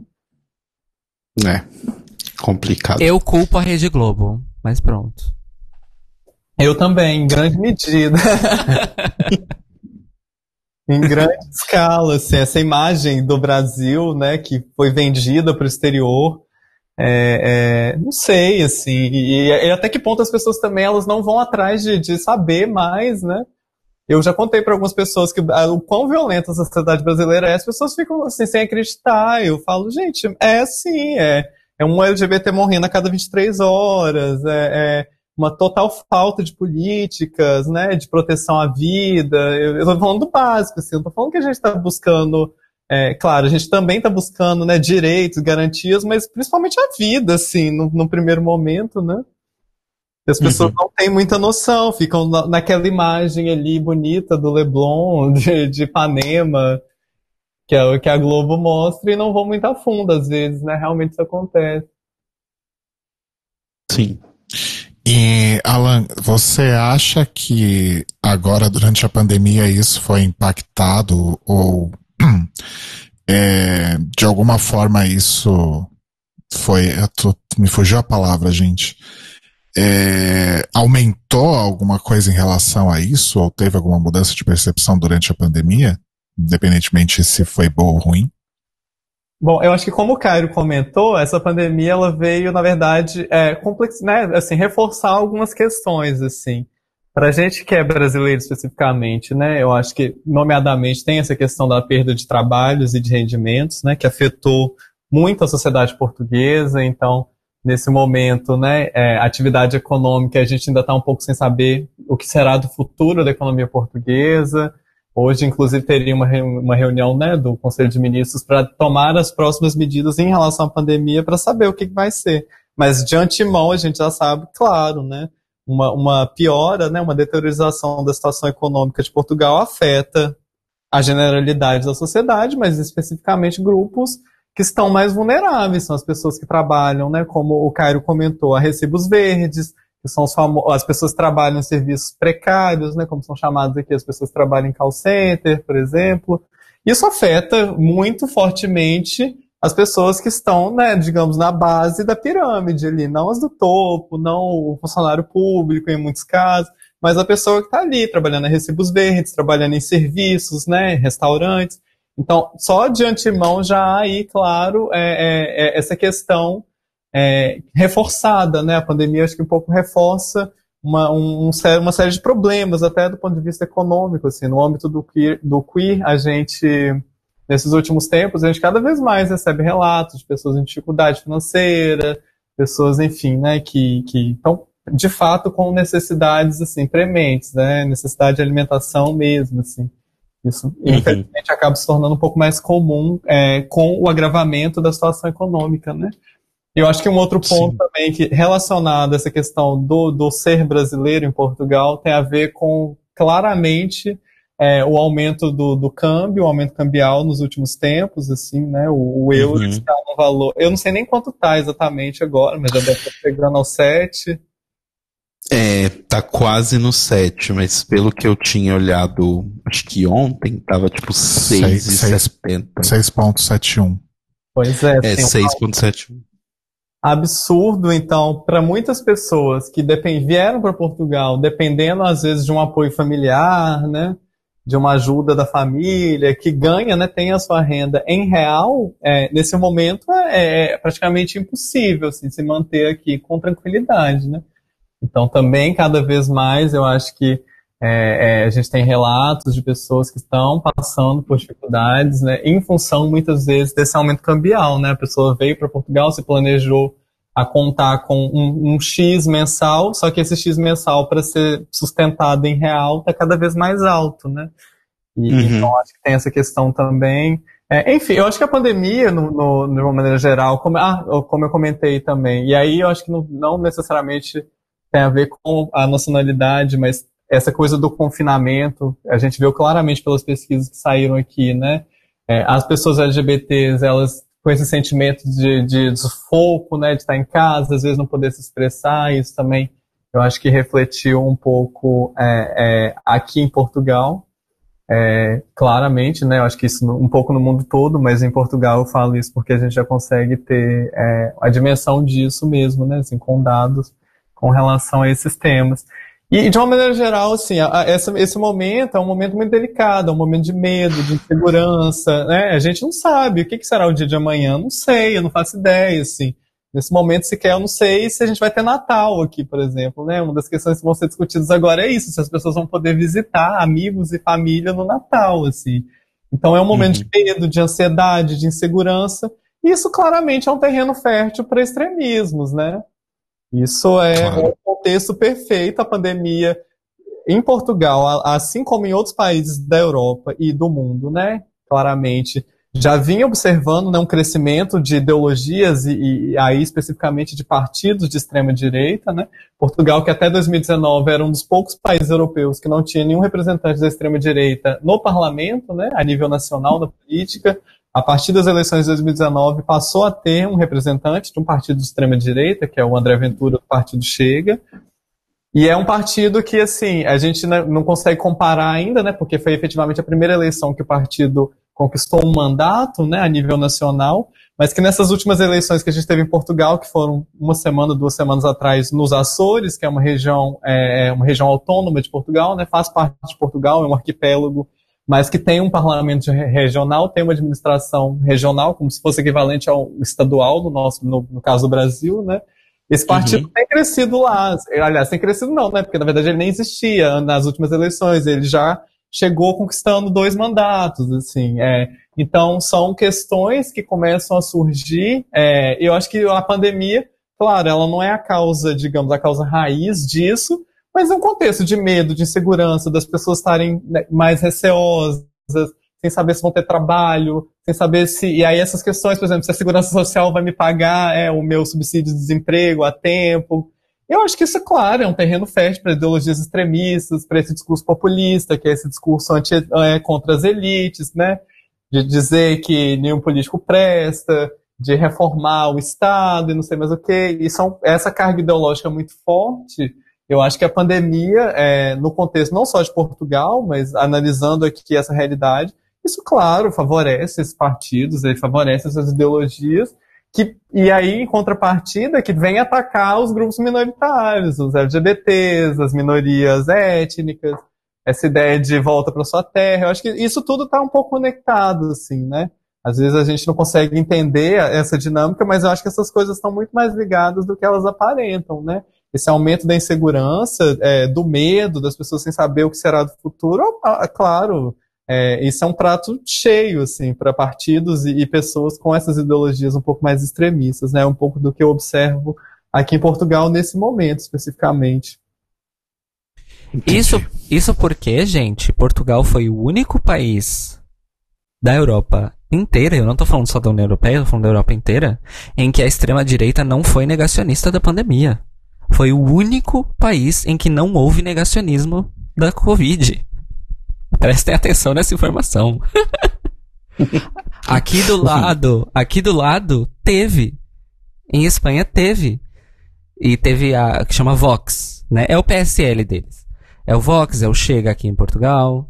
Uh, o Vox fez, lá em, no final de março, começo de abril, um evento com milhares de pessoas, acho que 6 mil pessoas, tipo um congresso do, do partido. E, uhum. e logo depois, e, e aí depois do evento, tipo, quase todo o alto escalão inteiro do partido e outras duas mil pessoas foram uh, testaram positivos para Covid ligadas a esse evento que eles fizeram. Então, é, eles meio que foram responsáveis por um surto gigantesco de Covid-19 na Espanha, sozinhos. Um partido político de extrema direita que era, até aquele momento, negacionista da pandemia. Depois eles abrandaram o discurso porque o presidente do partido pegou Covid. Aí a coisa mudou de figura. Mas aqui em Portugal, em nenhum momento, nem o Chega negou a Covid-19. O que eles começaram a fazer agora, depois da, da, da, primeira onda e teve desconfinamento no verão e tal, o que eles começaram a fazer foi deliberadamente ir contra determinadas medidas de segurança. Mas nunca negando a pandemia, nem o vírus, nem a gravidade da doença. Mas fincando o pé, o pé deles no, no sentido de ah, essa decisão que o governo está tomando é muito grave a situação e tudo mais, mas essa decisão que o governo está tomando está atacando sua liberdade individual. Sabe? Esse tipo de discurso. É, que está uhum. sendo adotado pelo resto da direita portuguesa que está indo na onda. É, o, Alan, o Alan falou agora que o, o, Chega, o Chega conseguiu duas cadeiras, Alan? Eu não tinha visto. Se eu não me engano, foram. Agora eu não tenho certeza, mas é, sim, ele já é agora, inclusive, a quarta maior força no parlamento açoriano, né? Socorro! O PS, o Partido Socialista, venceu as eleições, mas não conseguiu maioria. Então, é, enfim, né? Não, não poderia formar um governo sozinho. Seguido o PSD, que sempre foi tradicionalmente o, o principal partido PS e PSD são os principais partidos de Portugal, tá, gente? Só para esclarecer aqui. O PS uhum. um pouco mais à esquerda, o PSD um pouco mais à direita, mas ambos convergindo para o centro. Em terceiro lugar, nas eleições dos Açores, ficou o CDS, que é um partido um pouco mais à direita do que o PSD. E em quarto lugar, já o Chega com. Eu, se eu não me engano, são dois mandatos, eu preciso até confirmar esse número, mas é, foi um número assim. Teve uma votação maior que o Bloco de Esquerda, assim. Quem, quem conhece um pouco a política portuguesa vai entender, Bloco de Esquerda é um partido que já está aí no sistema político português há duas décadas, assim. E o Chega já, uhum. na primeira eleição, numa estreia, numa eleição regional, já conseguiu uma votação maior do que o Bloco de Esquerda. Então isso é, é preocupante, assim, na real, né? É, e aí tem a questão, nas, nas parlamentares portuguesas uh, últimas, já foi uma surpresa que um partido que literalmente tinha acabado de surgir elegeu um deputado. É, porque um deputado no parlamento português. Isso não acontece. Normalmente os, os, partidos aqui têm uma formação muito regionalista, né? Eles conseguem umas autarquias, umas câmaras municipais e tal. Mas não, o Chega, até essas eleições dos Açores, eles só tinham um político eleito, gente. Um. André Ventura, que é, é chamado atualmente do Bolsonaro português. É, pra vocês verem o nível. E, só que assim, é, eu sei que o assunto aqui não é exatamente esse, mas eu queria deixar isso aqui só para os nossos ouvintes brasileiros terem uma noção. Vocês sabem como o Bolsonaro foi construído enquanto política enquanto figura midiática, todos nós sabemos, né? Que ele era uma uhum. pessoa completamente desconhecida e assim, desconhecida de propósito, porque ele não fazia literalmente nada em nenhum dos mandatos legislativos dele, e ele passava ali ao largo do radar, né, da mídia.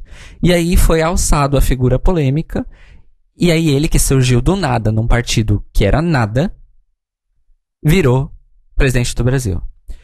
André Ventura é o único político eleito de um partido que é considerado fringe, eu não sei exatamente, partido de franja, vamos dizer assim, porque atualmente ele é considerado o partido mais à direita aqui em Portugal. E ele só tem um político eleito, André Ventura. Mesmo assim, só esse um político eleito conseguiu muito mais exposição midiática do que todos os outros partidos que estão aí há décadas e tem muitos mais políticos eleitos. Ou seja, eles estão repetindo o modelo do Bolsonaro aqui em Portugal deliberadamente em cima do André Ventura, da figura do André Ventura. Tanto que o objetivo é que o André Ventura seja eleito presidente uh, nas próximas eleições. Ale, além de novela, a gente exporta outras coisas para Portugal também, tá vendo? Pois é. Além de novela e pessoas, a gente também exporta planos políticos.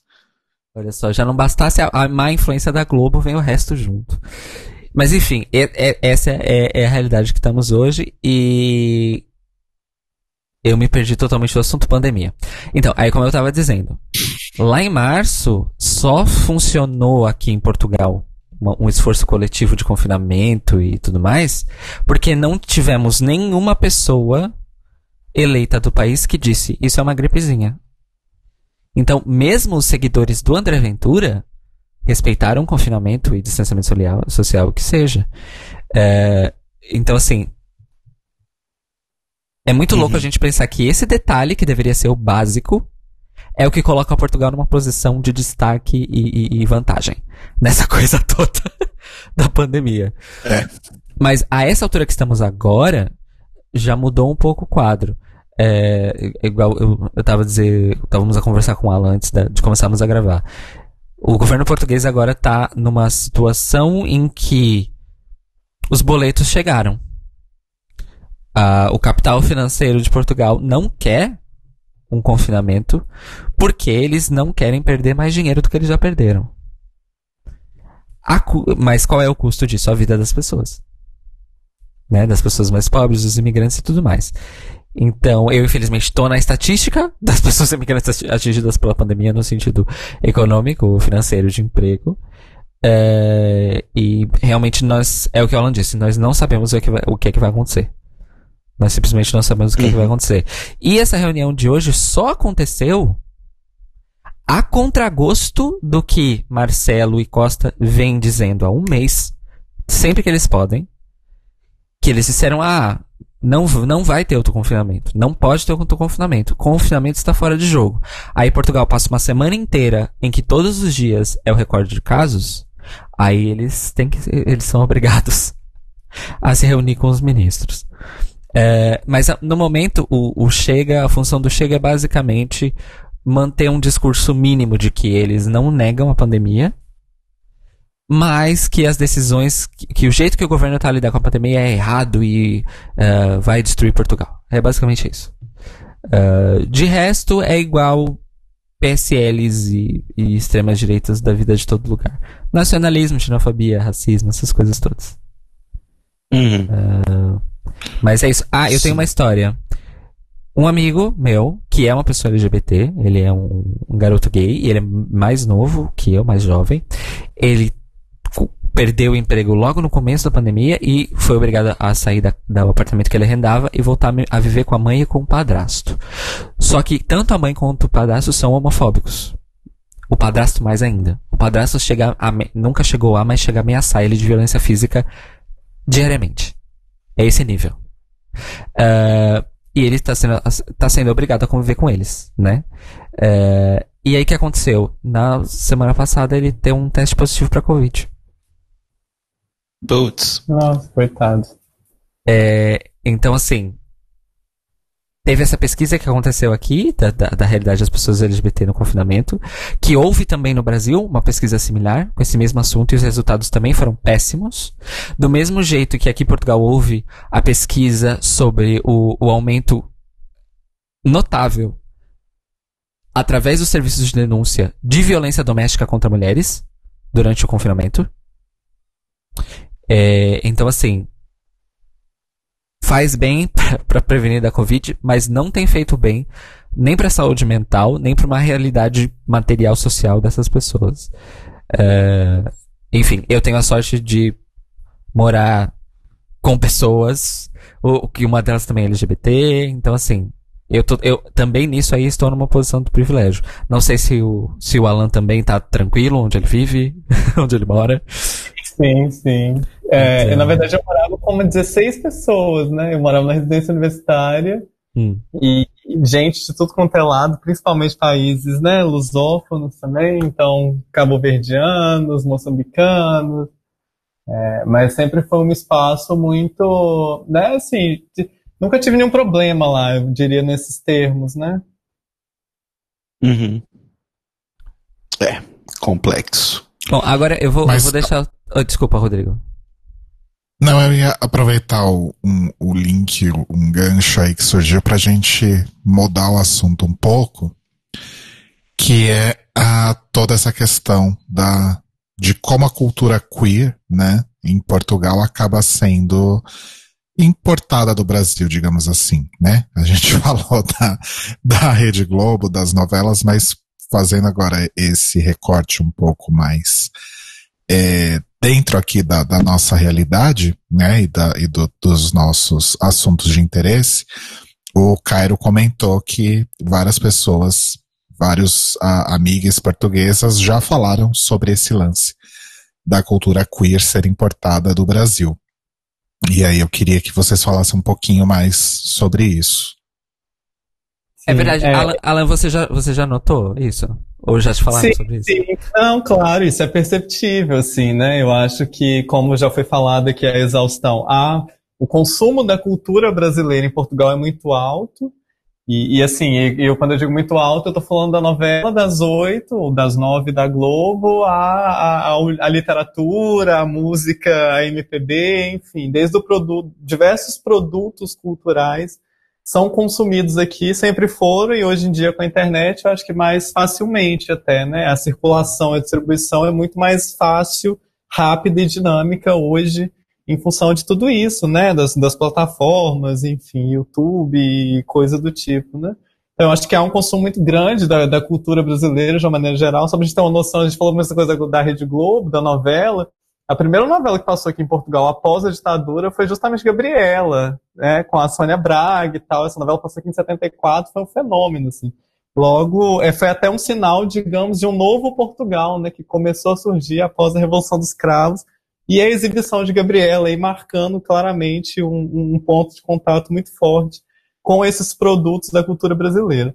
Então, acho que há esse consumo, que é facilitada, claro, né, por essa proximidade da língua, isso claramente tem um, um, fator preponderante, né, e sem esquecer que a gente no Brasil, a gente é a maior comunidade falante da língua portuguesa no mundo, né, nós somos mais de 230 milhões de falantes de português, então sozinhos a gente supera todo o resto, né, dos outros países que têm o português como língua oficial, e alguns que têm a língua uh, oficial portuguesa, mas é que acabam na prática falando outras línguas, né? Que é o caso do Cabo Verde, onde o crioulo é muito forte, e da, da Guiné-Bissau também, onde a língua crioula no dia a dia das pessoas ela é até mais presente do que propriamente o português, né, que é a língua formal e oficial desses países.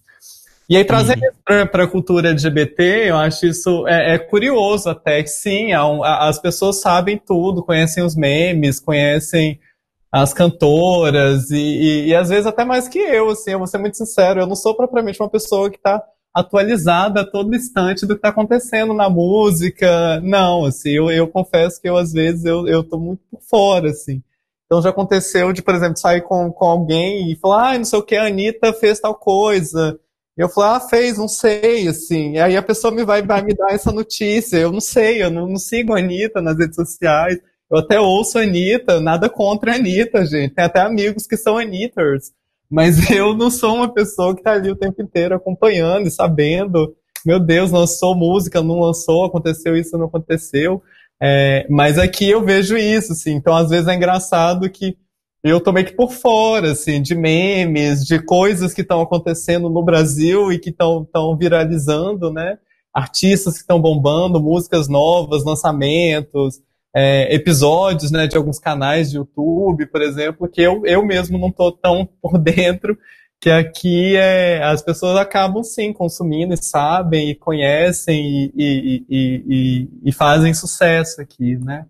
O que, não dizer, o que não quer dizer, claro, né, que não haja consumo de outros produtos culturais de outros países, né, dentro daquilo que é a cultura queer, digamos, né, portuguesa. Então, claro, né, as pessoas aqui, ainda mais eu acho que aqui o que eu observo também é que essa questão do inglês, por exemplo, é muito mais presente, né, muito mais do cotidiano de Portugal do que no Brasil. Eu conheço muito mais pessoas bilíngues aqui, né, aqui do que é, em relação ao Brasil. Então, eu acho que também isso facilita um pouco, e é claro, também é um consumo de outros produtos de outros países, e aí Estados Unidos, também, assim como a gente no Brasil, né, acaba consumindo produtos de outros países, e principalmente os Estados Unidos enquanto um grande exportador de produtos culturais.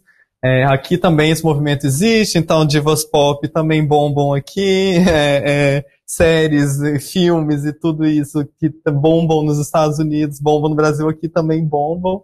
É, eu acho que há, claro, né, um, a gente está falando de um mundo global, assim, e então esses produtos também chegam aqui. Agora, o que eu acho interessante falar nesse ponto, assim, quando eu vi essa questão, eu fiquei pensando muito também, claro, numa, numa cultura queer eminentemente portuguesa, assim, autêntica. Tem também, assim, o caso, é, eu, o que eu penso da relação Brasil e Portugal é isso, assim, a gente no Brasil, a gente consome pouquíssima coisa da cultura portuguesa, a gente não sabe quem são os artistas, a gente. Eu, pelo menos, assim, eu desconhecia total. Portugal foi um mundo inteiro que eu conhecia aqui.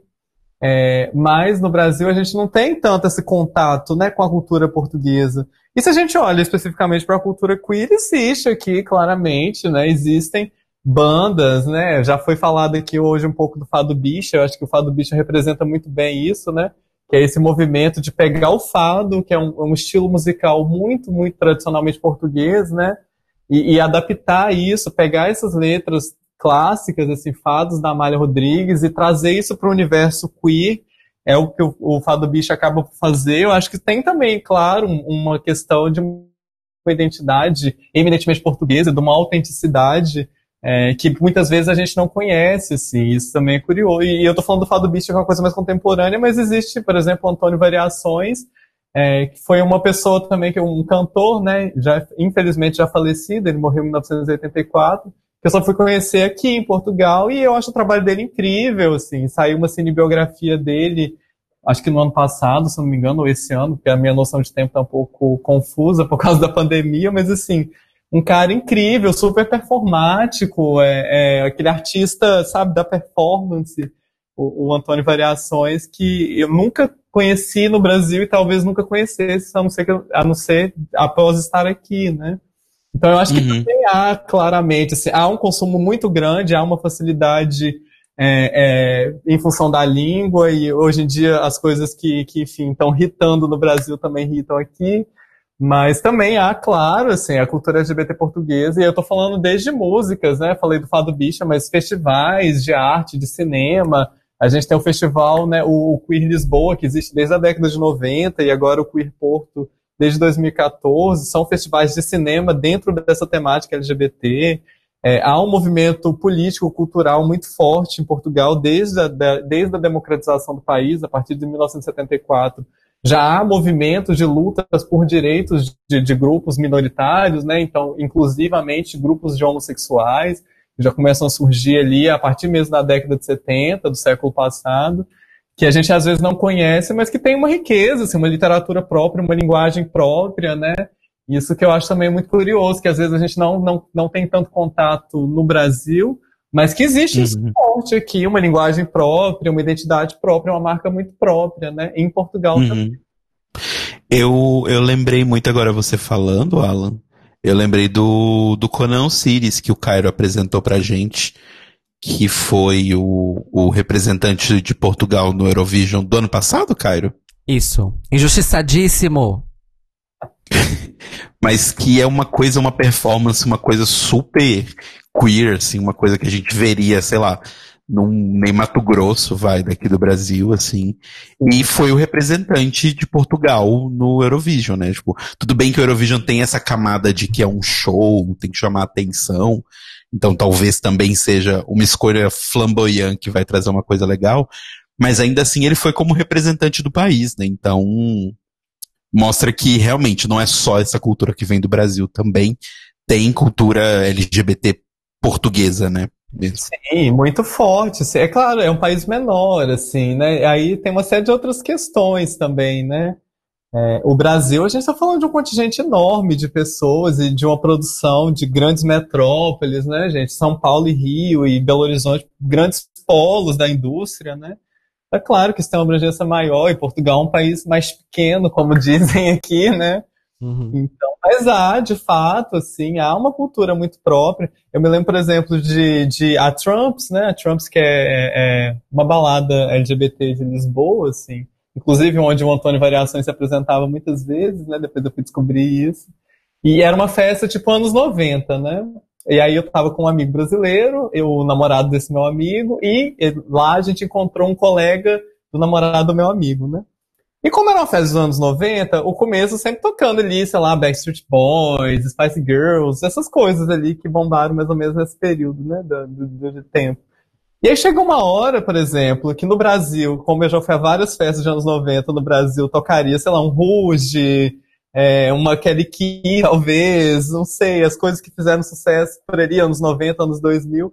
Chegou uma hora dessa festa que eram só coisas de Portugal, assim, eu e meu amigo, gente, o meu amigo brasileiro, a gente ficou se olhando, assim, na Trumps, totalmente deslocados, assim, porque a gente não conhecia nada, assim, né, não, não fez parte uhum. da, nossa, da nossa criação. É, então, claro, há de fato ali um, um, um, uma autenticidade, né, símbolos próprios, uma cultura própria, um diálogo forte com os elementos que constituem Portugal, por exemplo, aqui é, a, a, música, a literatura dialoga muito com essa questão do mar, né? Desde os Lusíadas e Fernando Pessoas, e isso também aparece um pouco na música. É, então, com esse diálogo com elementos propriamente de Portugal, que são muito constitutivos da cultura portuguesa, é, é, eu acho que isso também acaba por aparecer nessa cultura queer, né? Eu acho que que bom que eles consomem a gente, eu acho que isso é muito valioso, isso a gente constrói pontes, né? Eu acho que isso aproxima as pessoas, então é muito bom, por exemplo, quando eu falo um meme aqui, uma coisa que no Brasil faz muito sucesso, eu sou compreendido, isso é maravilhoso. Mas também é uma pena, por outro lado, que mesmo partilhando a mesma língua, a gente não tenha tanto acesso às coisas de Portugal. Aliás, o único filme que eu vi no Brasil, que as protagonistas eram portuguesas, inclusive ele passou legendado. Assim. Era um filme que as pessoas, né, as duas protagonistas, elas eram portuguesas. É um filme que se passava em Belo Horizonte, chama Cidade Onde Envelheço, e ele passou com legendas, assim. Então, infelizmente, o nosso acesso à cultura portuguesa é bastante limitado no Brasil, mas é uma cultura riquíssima, assim, né? A gente falou um pouco de alguns exemplos aqui, mas os exemplos são abundantes na literatura, né? Walter Hugo Mãe, assim, um dos autores que eu mais gosto de Portugal, é, que traz também um pouco, né, um, né, não é o tema central das obras dele, mas acaba tendo ali uma discussão sobre o amor, sobre os casais, né, que podem ser casais de homens com homens, mulheres e mulheres, como ele abre um dos livros dele falando isso, que é, não sei até que ponto isso chega no Brasil, que é uma grande pena, né? Uhum. Olha, eu gostaria Sim. aqui de, de, de, tomar esse tópico, eu não vou, não vou desenvolver mais esse tópico, mas só dizer assim, uh, Antônio Variações, tudo pra mim, Herói Nacional. é, e para mim, a, a, eu, eu já conhecia cultura portuguesa, mas por causa do meu pai, porque meu pai era fã do Madre Deus. Madre Deus foi a primeira música portuguesa que eu escutei na vida. Uh, e aí nos anos 90 teve aquela época que o Roberto Leal ia no Domingo Legal todo domingo, no Gugu, no SBT. Uh, ah, acho, que, acho que ele foi o artista português depois da Carmen Miranda de maior sucesso no Brasil, foi o Roberto Leal. Uh, e, e depois Variações eu conheci por causa de um amigo que me apresentou a canção do Engate, isso lá no começo dos anos 2000. É, eu fui assistir o filme do Variações, Alan. Foi em agosto do ano passado que ele estreou. Que eu lembro que não fazia nem um mês que eu tava aqui, eu fui ao cinema. ver o filme do Variações. Fui ver três vezes, chorei as três vezes e fui no show uh, do filme. que mais? Conan Osiris ainda não tive a oportunidade de ver ao vivo, infelizmente. Mas se ele quiser casar comigo, eu tô aceitando. Vai que ele escuta esse podcast. Uh, os meninos do Fado Bicho eu conheci no meu aniversário no ano passado, maravilhosos. Tudo pra mim também. É... Tem a Astrea, que é uma rapper lésbica maravilhosa, portuguesa também. O que mais que eu lembro aqui, gente? Tem Violet, que é uma produtora de techno, maravilhosa LGBT também. Phoebe, que é um produtor de techno, LGBT também. A força LGBT aqui no momento que eu conheço mais é dentro da música eletrônica, então não é uma coisa muito pop. Mas também são as pessoas que eu conheço. Vá lá, né? Há, há muitas a coisas. Blaia, a a, Blaia, eu sempre fico confuso se ela é brasileira, naturalizada portuguesa. Então, a Blaia, a Blaia, ela é a definição de uma pessoa binacional, porque Sim. ela, as músicas dela, ela, é, boa parte delas ou é em, brasileiro ou é em português, e tem várias músicas que ela mistura os dois. Sim, sim. Porque ela, ela, é bissexual, né? ela, é, é, ela é, ela é maravilhosa. Ela é, tu, ela é binacional e bissexual, sim, a própria. a Blaia foi a a Blaia foi a que escreveu aquela música que a, que a Madonna gravou com a, com a Anitta, não é isso? Que a Madonna assassinou com a Anitta, exatamente. É, a versão da Blaia é muito melhor. Faço um apelo aqui, esqueçam que a Madonna cometeu esse grave erro na vida dela. E ouçam a versão da Blaia, que é muito melhor, assim. Incrivelmente vou... melhor. É, e eu vou facilitar a vida dos ouvintes, vou deixar o link do vídeo original da Blaia, de Faz Gostoso, na descrição desse podcast, tá? Conheçam a Blaia. E o resto da, da, discografia da Blaia é incrível. Ela é rapper, ela é cantora, ela é dançarina, ela é tudo. Tudo. Um, e agora esse podcast é um podcast de fãs da Blaia, louca. ai, ai. Beijos pra Blaia, espero que ela esteja escutando. Arrasou. Bom, Agora, a mais acho que pra gente ir fechando assim o nosso papo, a gente queria saber que mensagem final vocês querem deixar vocês enquanto pessoas que saíram aí do Brasil e foram para Portugal para enfrentar essa Europa que está cada vez mais estranha e cada vez mais acho que lembrando que eles são uma apesar de anos de supremacia econômica eles são uma minoria é, absoluta de pessoas e que outras culturas estão indo para aí, porque o mundo tem muito mais gente do que a Europa acha. E que mensagem vocês dão para as pessoas, se vale a pena, como tá a vida de vocês, se as pessoas têm essa vontade, se elas deveriam ir, e começando pelo Alan. Sim, sim. Bom, é, o, que eu, o que eu diria para a pessoa, essa decisão de migrar, assim, ela é muito complexa, assim, ela envolve uma série de fatores, então, a primeira questão, assim, reflita, veja se é isso mesmo que você quer, assim, é, não para desencorajar ninguém a vir ou não. Acontece que eu já estou aqui há dois anos e eu tenho das mais diversas experiências, pessoas que se adaptaram muito bem, pessoas que não se adaptaram a Portugal especificamente, depois migraram para um outro destino, pessoas que não conseguiram se adaptar e voltaram para o Brasil. Então, refletir bastante sobre isso, assim, o que, que você está buscando, quando você vem fazer essa migração, por exemplo, a gente ao longo dessa conversa, a gente foi é, tocando em alguns pontos, em algumas dificuldades. Então, o que, que a pessoa está buscando nessa migração? É uma vida mais tranquila?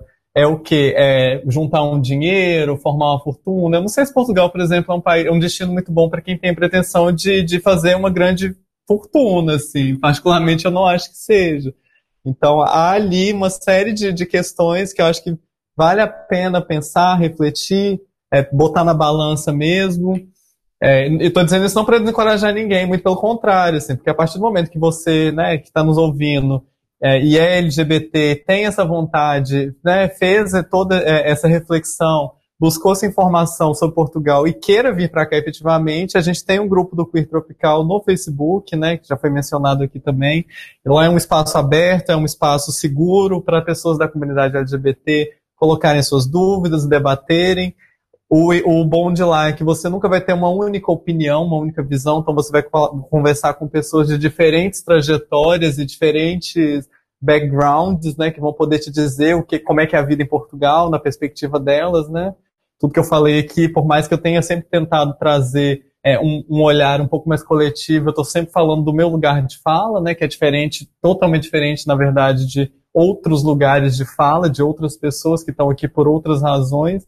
Então, assim, eu acho que é, é, é, esse, esse movimento é importante, assim, de refletir, de buscar essa informação, de se informar o máximo possível, de conversar com as pessoas, né, de tentar ver se realmente vale a pena. E a partir do momento que nessa busca, né, conte com a gente do Queer Tropical, a gente está à disposição através das nossas redes sociais e principalmente através do nosso grupo, né, que é esse grande espaço de partilha, de troca de informações e de criação de laços e redes, né, inclusive até casamento, já até aconteceu casamento, pessoas que se conheceram no Queer Tropical, então... Arrasou!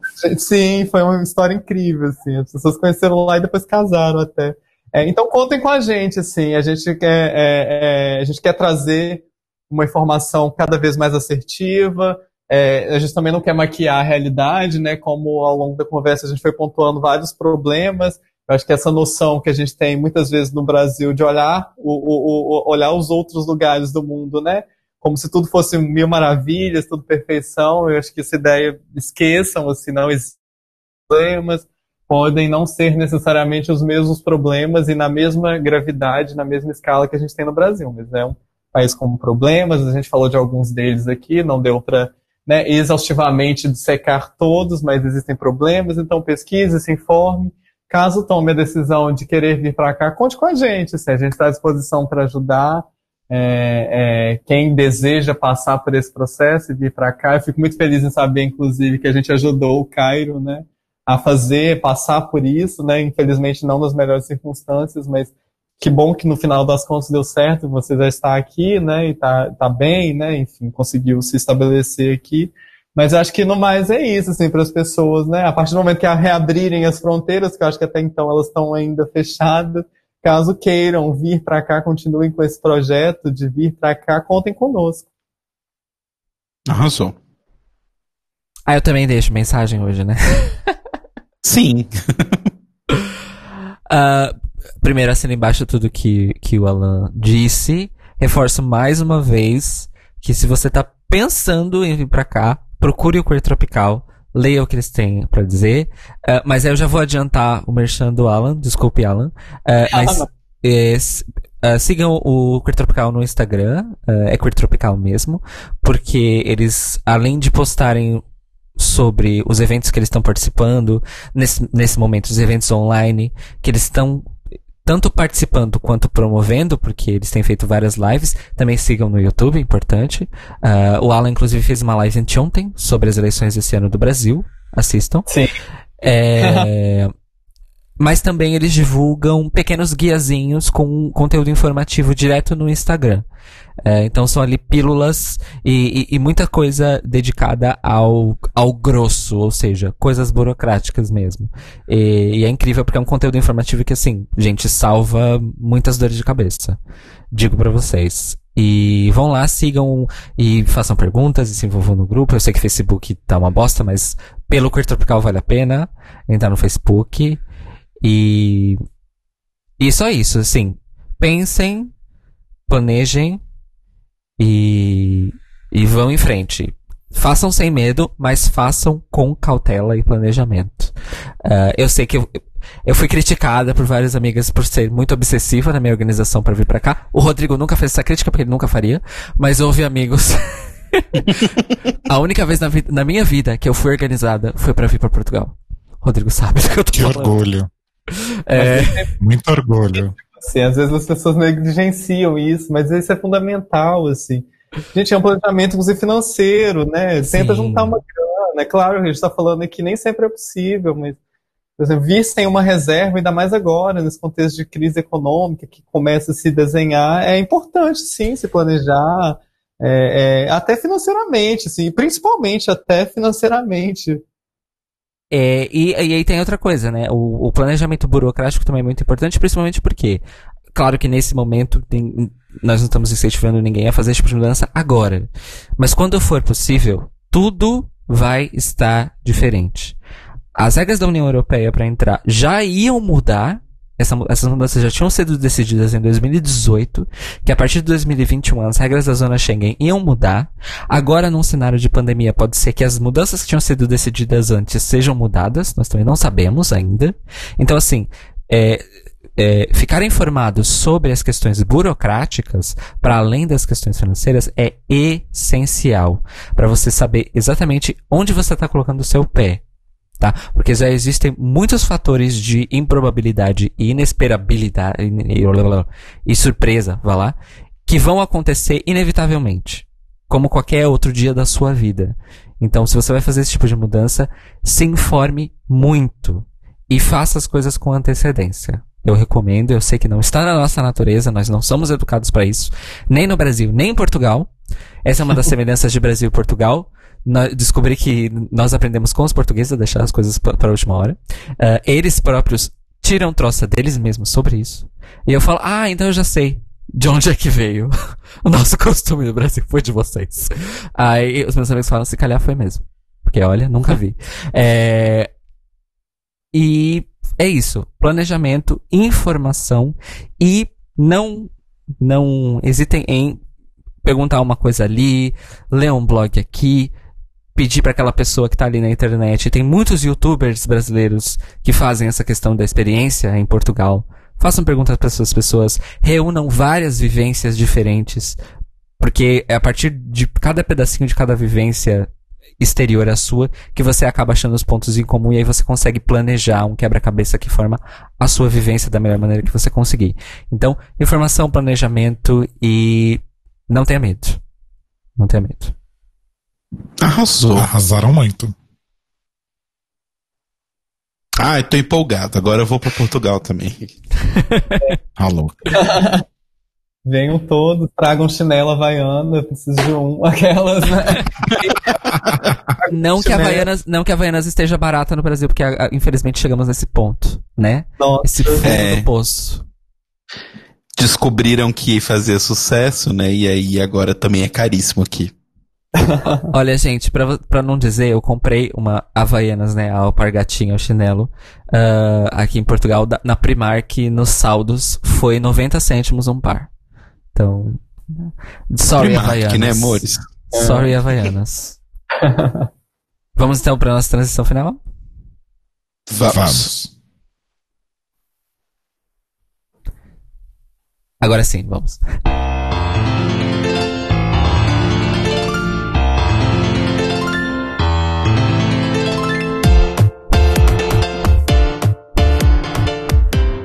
Então é isso, amores. Esse foi o nosso episódio sobre brasileiros LGBT em Portugal, que vai ter uma sequel, com certeza, porque daqui a, sei lá, vamos ver daqui a um ano.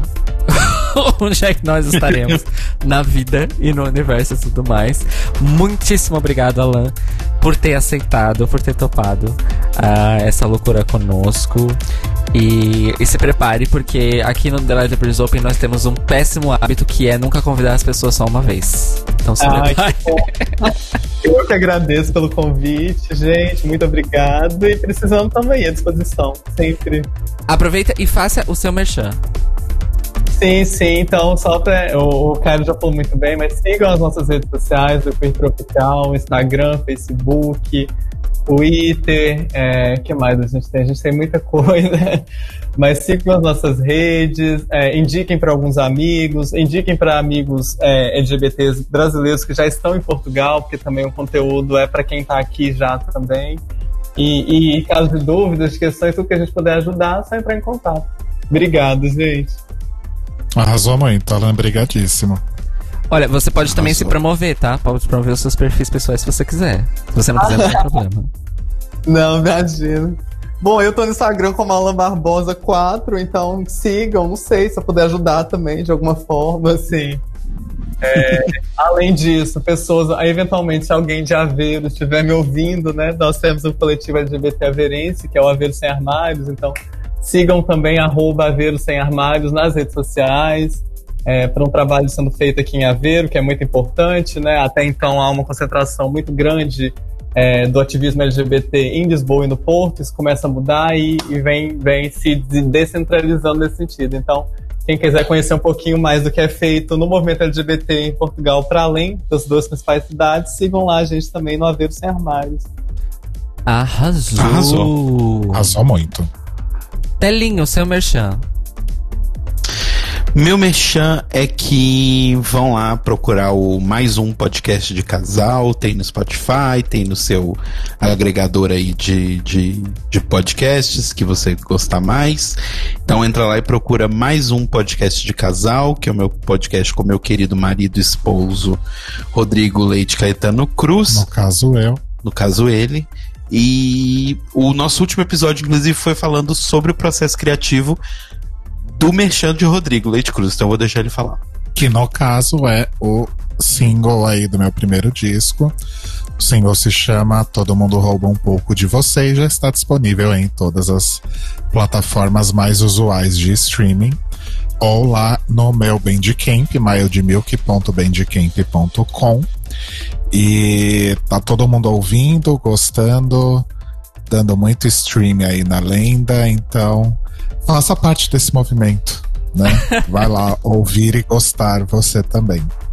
Não um se, rockzinho aí pra animar seu dia.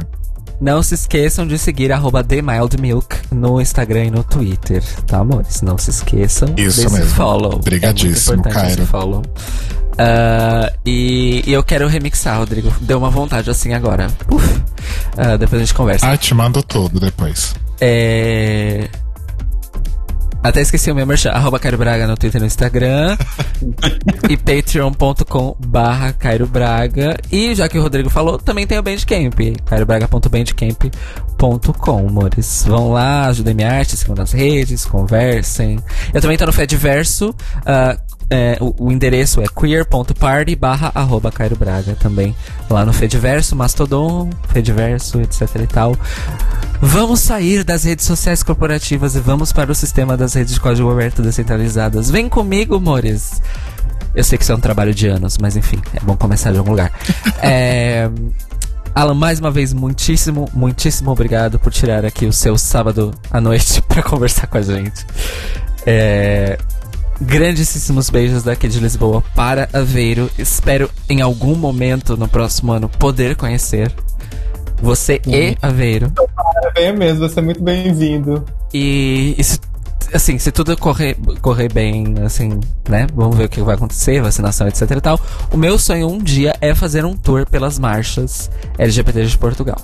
Vamos ver se vai dar certo. Ah, conhecer todas. Quero ir em todas. Absolutamente Sim. todas. É isso então, amores. É isso isso. aí. Muito Obrigado, meninos. Muito obrigado. Obrigado você, viu, Bi? E beijos pra todo mundo que tá nos escutando. Bye bye. Beijinhos. Sim. Beijos, beijo, amores. gente. Mua.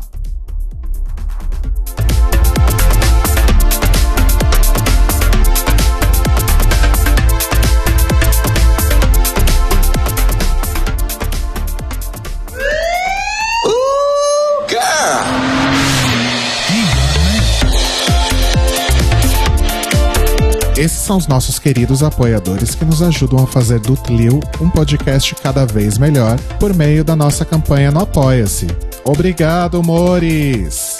Rafa Bibi, Ivan Ribeiro, Tonho Esteves, Leandro Bacelar, Thiago Querentino, Fúvio Balsalobre, Sérgio Araújo, Thaís Alves, Fred Pavão, Lucas Romeiro, Gui Gonçalves, Mia Brandão, Jean Prado, Pandora, Maíra Bueno, Inês Barreto, Cacita Alves, Valdir, Manuel Carneiro, Letícia Ferreira, Vitor Vilaverde, Arthur Mois, Raboni Santos, Edgar Torres, Malu Vieira, Inoue, Duda Zanini, Luiz Oeste, Juliano Lopes, Tata Finoto, Malcolm Bauer, Senhor Basso, Rafael Pinho Pradella, Feliciano Silva, Nájila Sanderson, Glessi Jatobá, Danilo Cursino, Marcos Vinícius Barbieri, Lana Andrade, Maria Lua, Patrícia Padovani, Pri Armani e Brenner Guerra. E se você quer ouvir o seu nome no final de todos os nossos episódios, vai lá em apoia.se barra The Library is Open, confira as nossas metas, escolha suas recompensas e se torne uma apoiadora do The Library is Open. Este podcast faz parte do movimento LGBT Podcasters. Conheça outros podcasts através da hashtag LGBT Podcasters ou do site www.lgbtpodcasters.com.br.